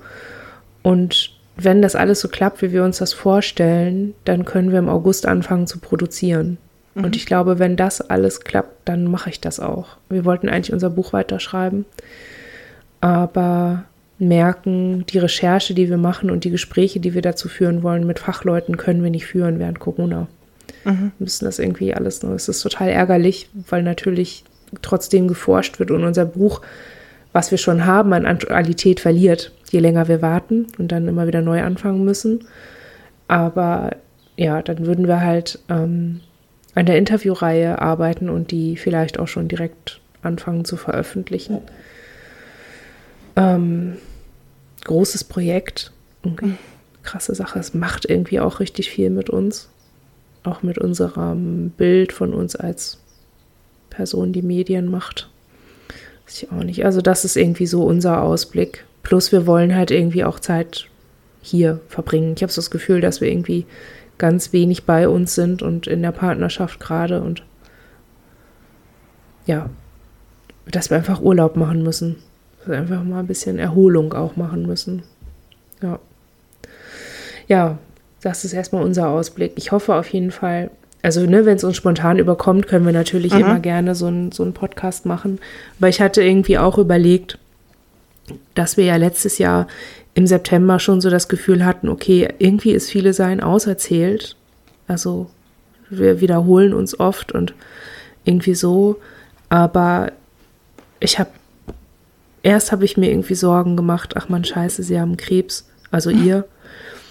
Ähm, ich hatte natürlich Angst, dass ihr so schwer krank seid, dass ihr vielleicht bald sterbt und habe darüber nachgedacht, was das dann bedeuten würde für dieses Projekt und auch die Themen, die wir dann noch haben würden hier. Und habe dann gedacht, dass das aber eigentlich auch wieder Back to the Roots bedeuten würde, ne? Zur Frage, was ist jetzt gerade dran? Wie ist unser Leben jetzt? Was wollen wir davon teilen? Und ähm, ja, dass man vielleicht guckt, dass wir halt ganz wieder hier im Jetzt ankommen so in, in unseren jeweiligen Jetzten, mhm. die wir dann halt haben. Und dann sind es halt keine, wer weiß wie hilfreichen Gespräche für allen Leute, für alle Leute und das, wir besprechen dann auch nicht zum tausendsten Mal, wie schwierig es ist, mit einer Dis zu leben, sondern einfach, ja, wir treffen uns halt, reden miteinander, machen unseren, unseren Realitätsabgleich irgendwie so. Und dann ist das halt so. Auch das ist ja ein Einblick ins Viele sein. Ja, und ich glaube, es ist ein sehr realistischer, weil, ja klar ist, äh, wie lebe ich mit einer Dis ein Thema. Aber das, was wir hier gerade haben, das ist halt eben auch viele sein, nämlich Alltag und Dinge, die ja. im Leben eben auch noch kommen können. Und das können coole Sachen sein, wie dass ihr jetzt endlich ähm, einen richtigen Arbeitsvertrag habt. Und das kann halt auch was nicht so Cooles sein, wie eine Diagnose, die ähm, nicht ganz einfach ist. Ja. Oder, ja. ne, also ich glaube, da gibt es noch viele, viele Themen und vielleicht ist das sogar so ein Stück die Weiterentwicklung, die es brauchte oder für uns. Also wir merken so, wir haben voll Bock. Ähm, über die Themen zu reden, die da jetzt kommen. Und die sich vielleicht nicht wiederholen, weil sie vielleicht auch neu sind oder neue Perspektiven. Von daher, ja. ja. wir freuen uns auf Podcasten mit euch. Ja, wir auch. Ja, ja. hier noch einmal der Hinweis, äh, Hausmeister-Blog-mäßig, dass ihr HörerInnen uns bei Steady unterstützen könnt mit dem Projekt. Nur so können wir halt sowas wie eine, wie eine Sommerpause überhaupt machen oder irgendwie ähm, auch das Interview, die Interviewreihe konnte ich nur so überhaupt stemmen oder andenken. Ähm, ihr könnt uns da unterstützen, wir freuen uns. Ihr erreicht uns trotzdem immer über unsere E-Mail-Adresse hcrosen, also h.c.rosenblatt.online.de und alles andere in den Shownotes. Damit bis zum nächsten Mal. Tschö. Bis dann. Tschüss.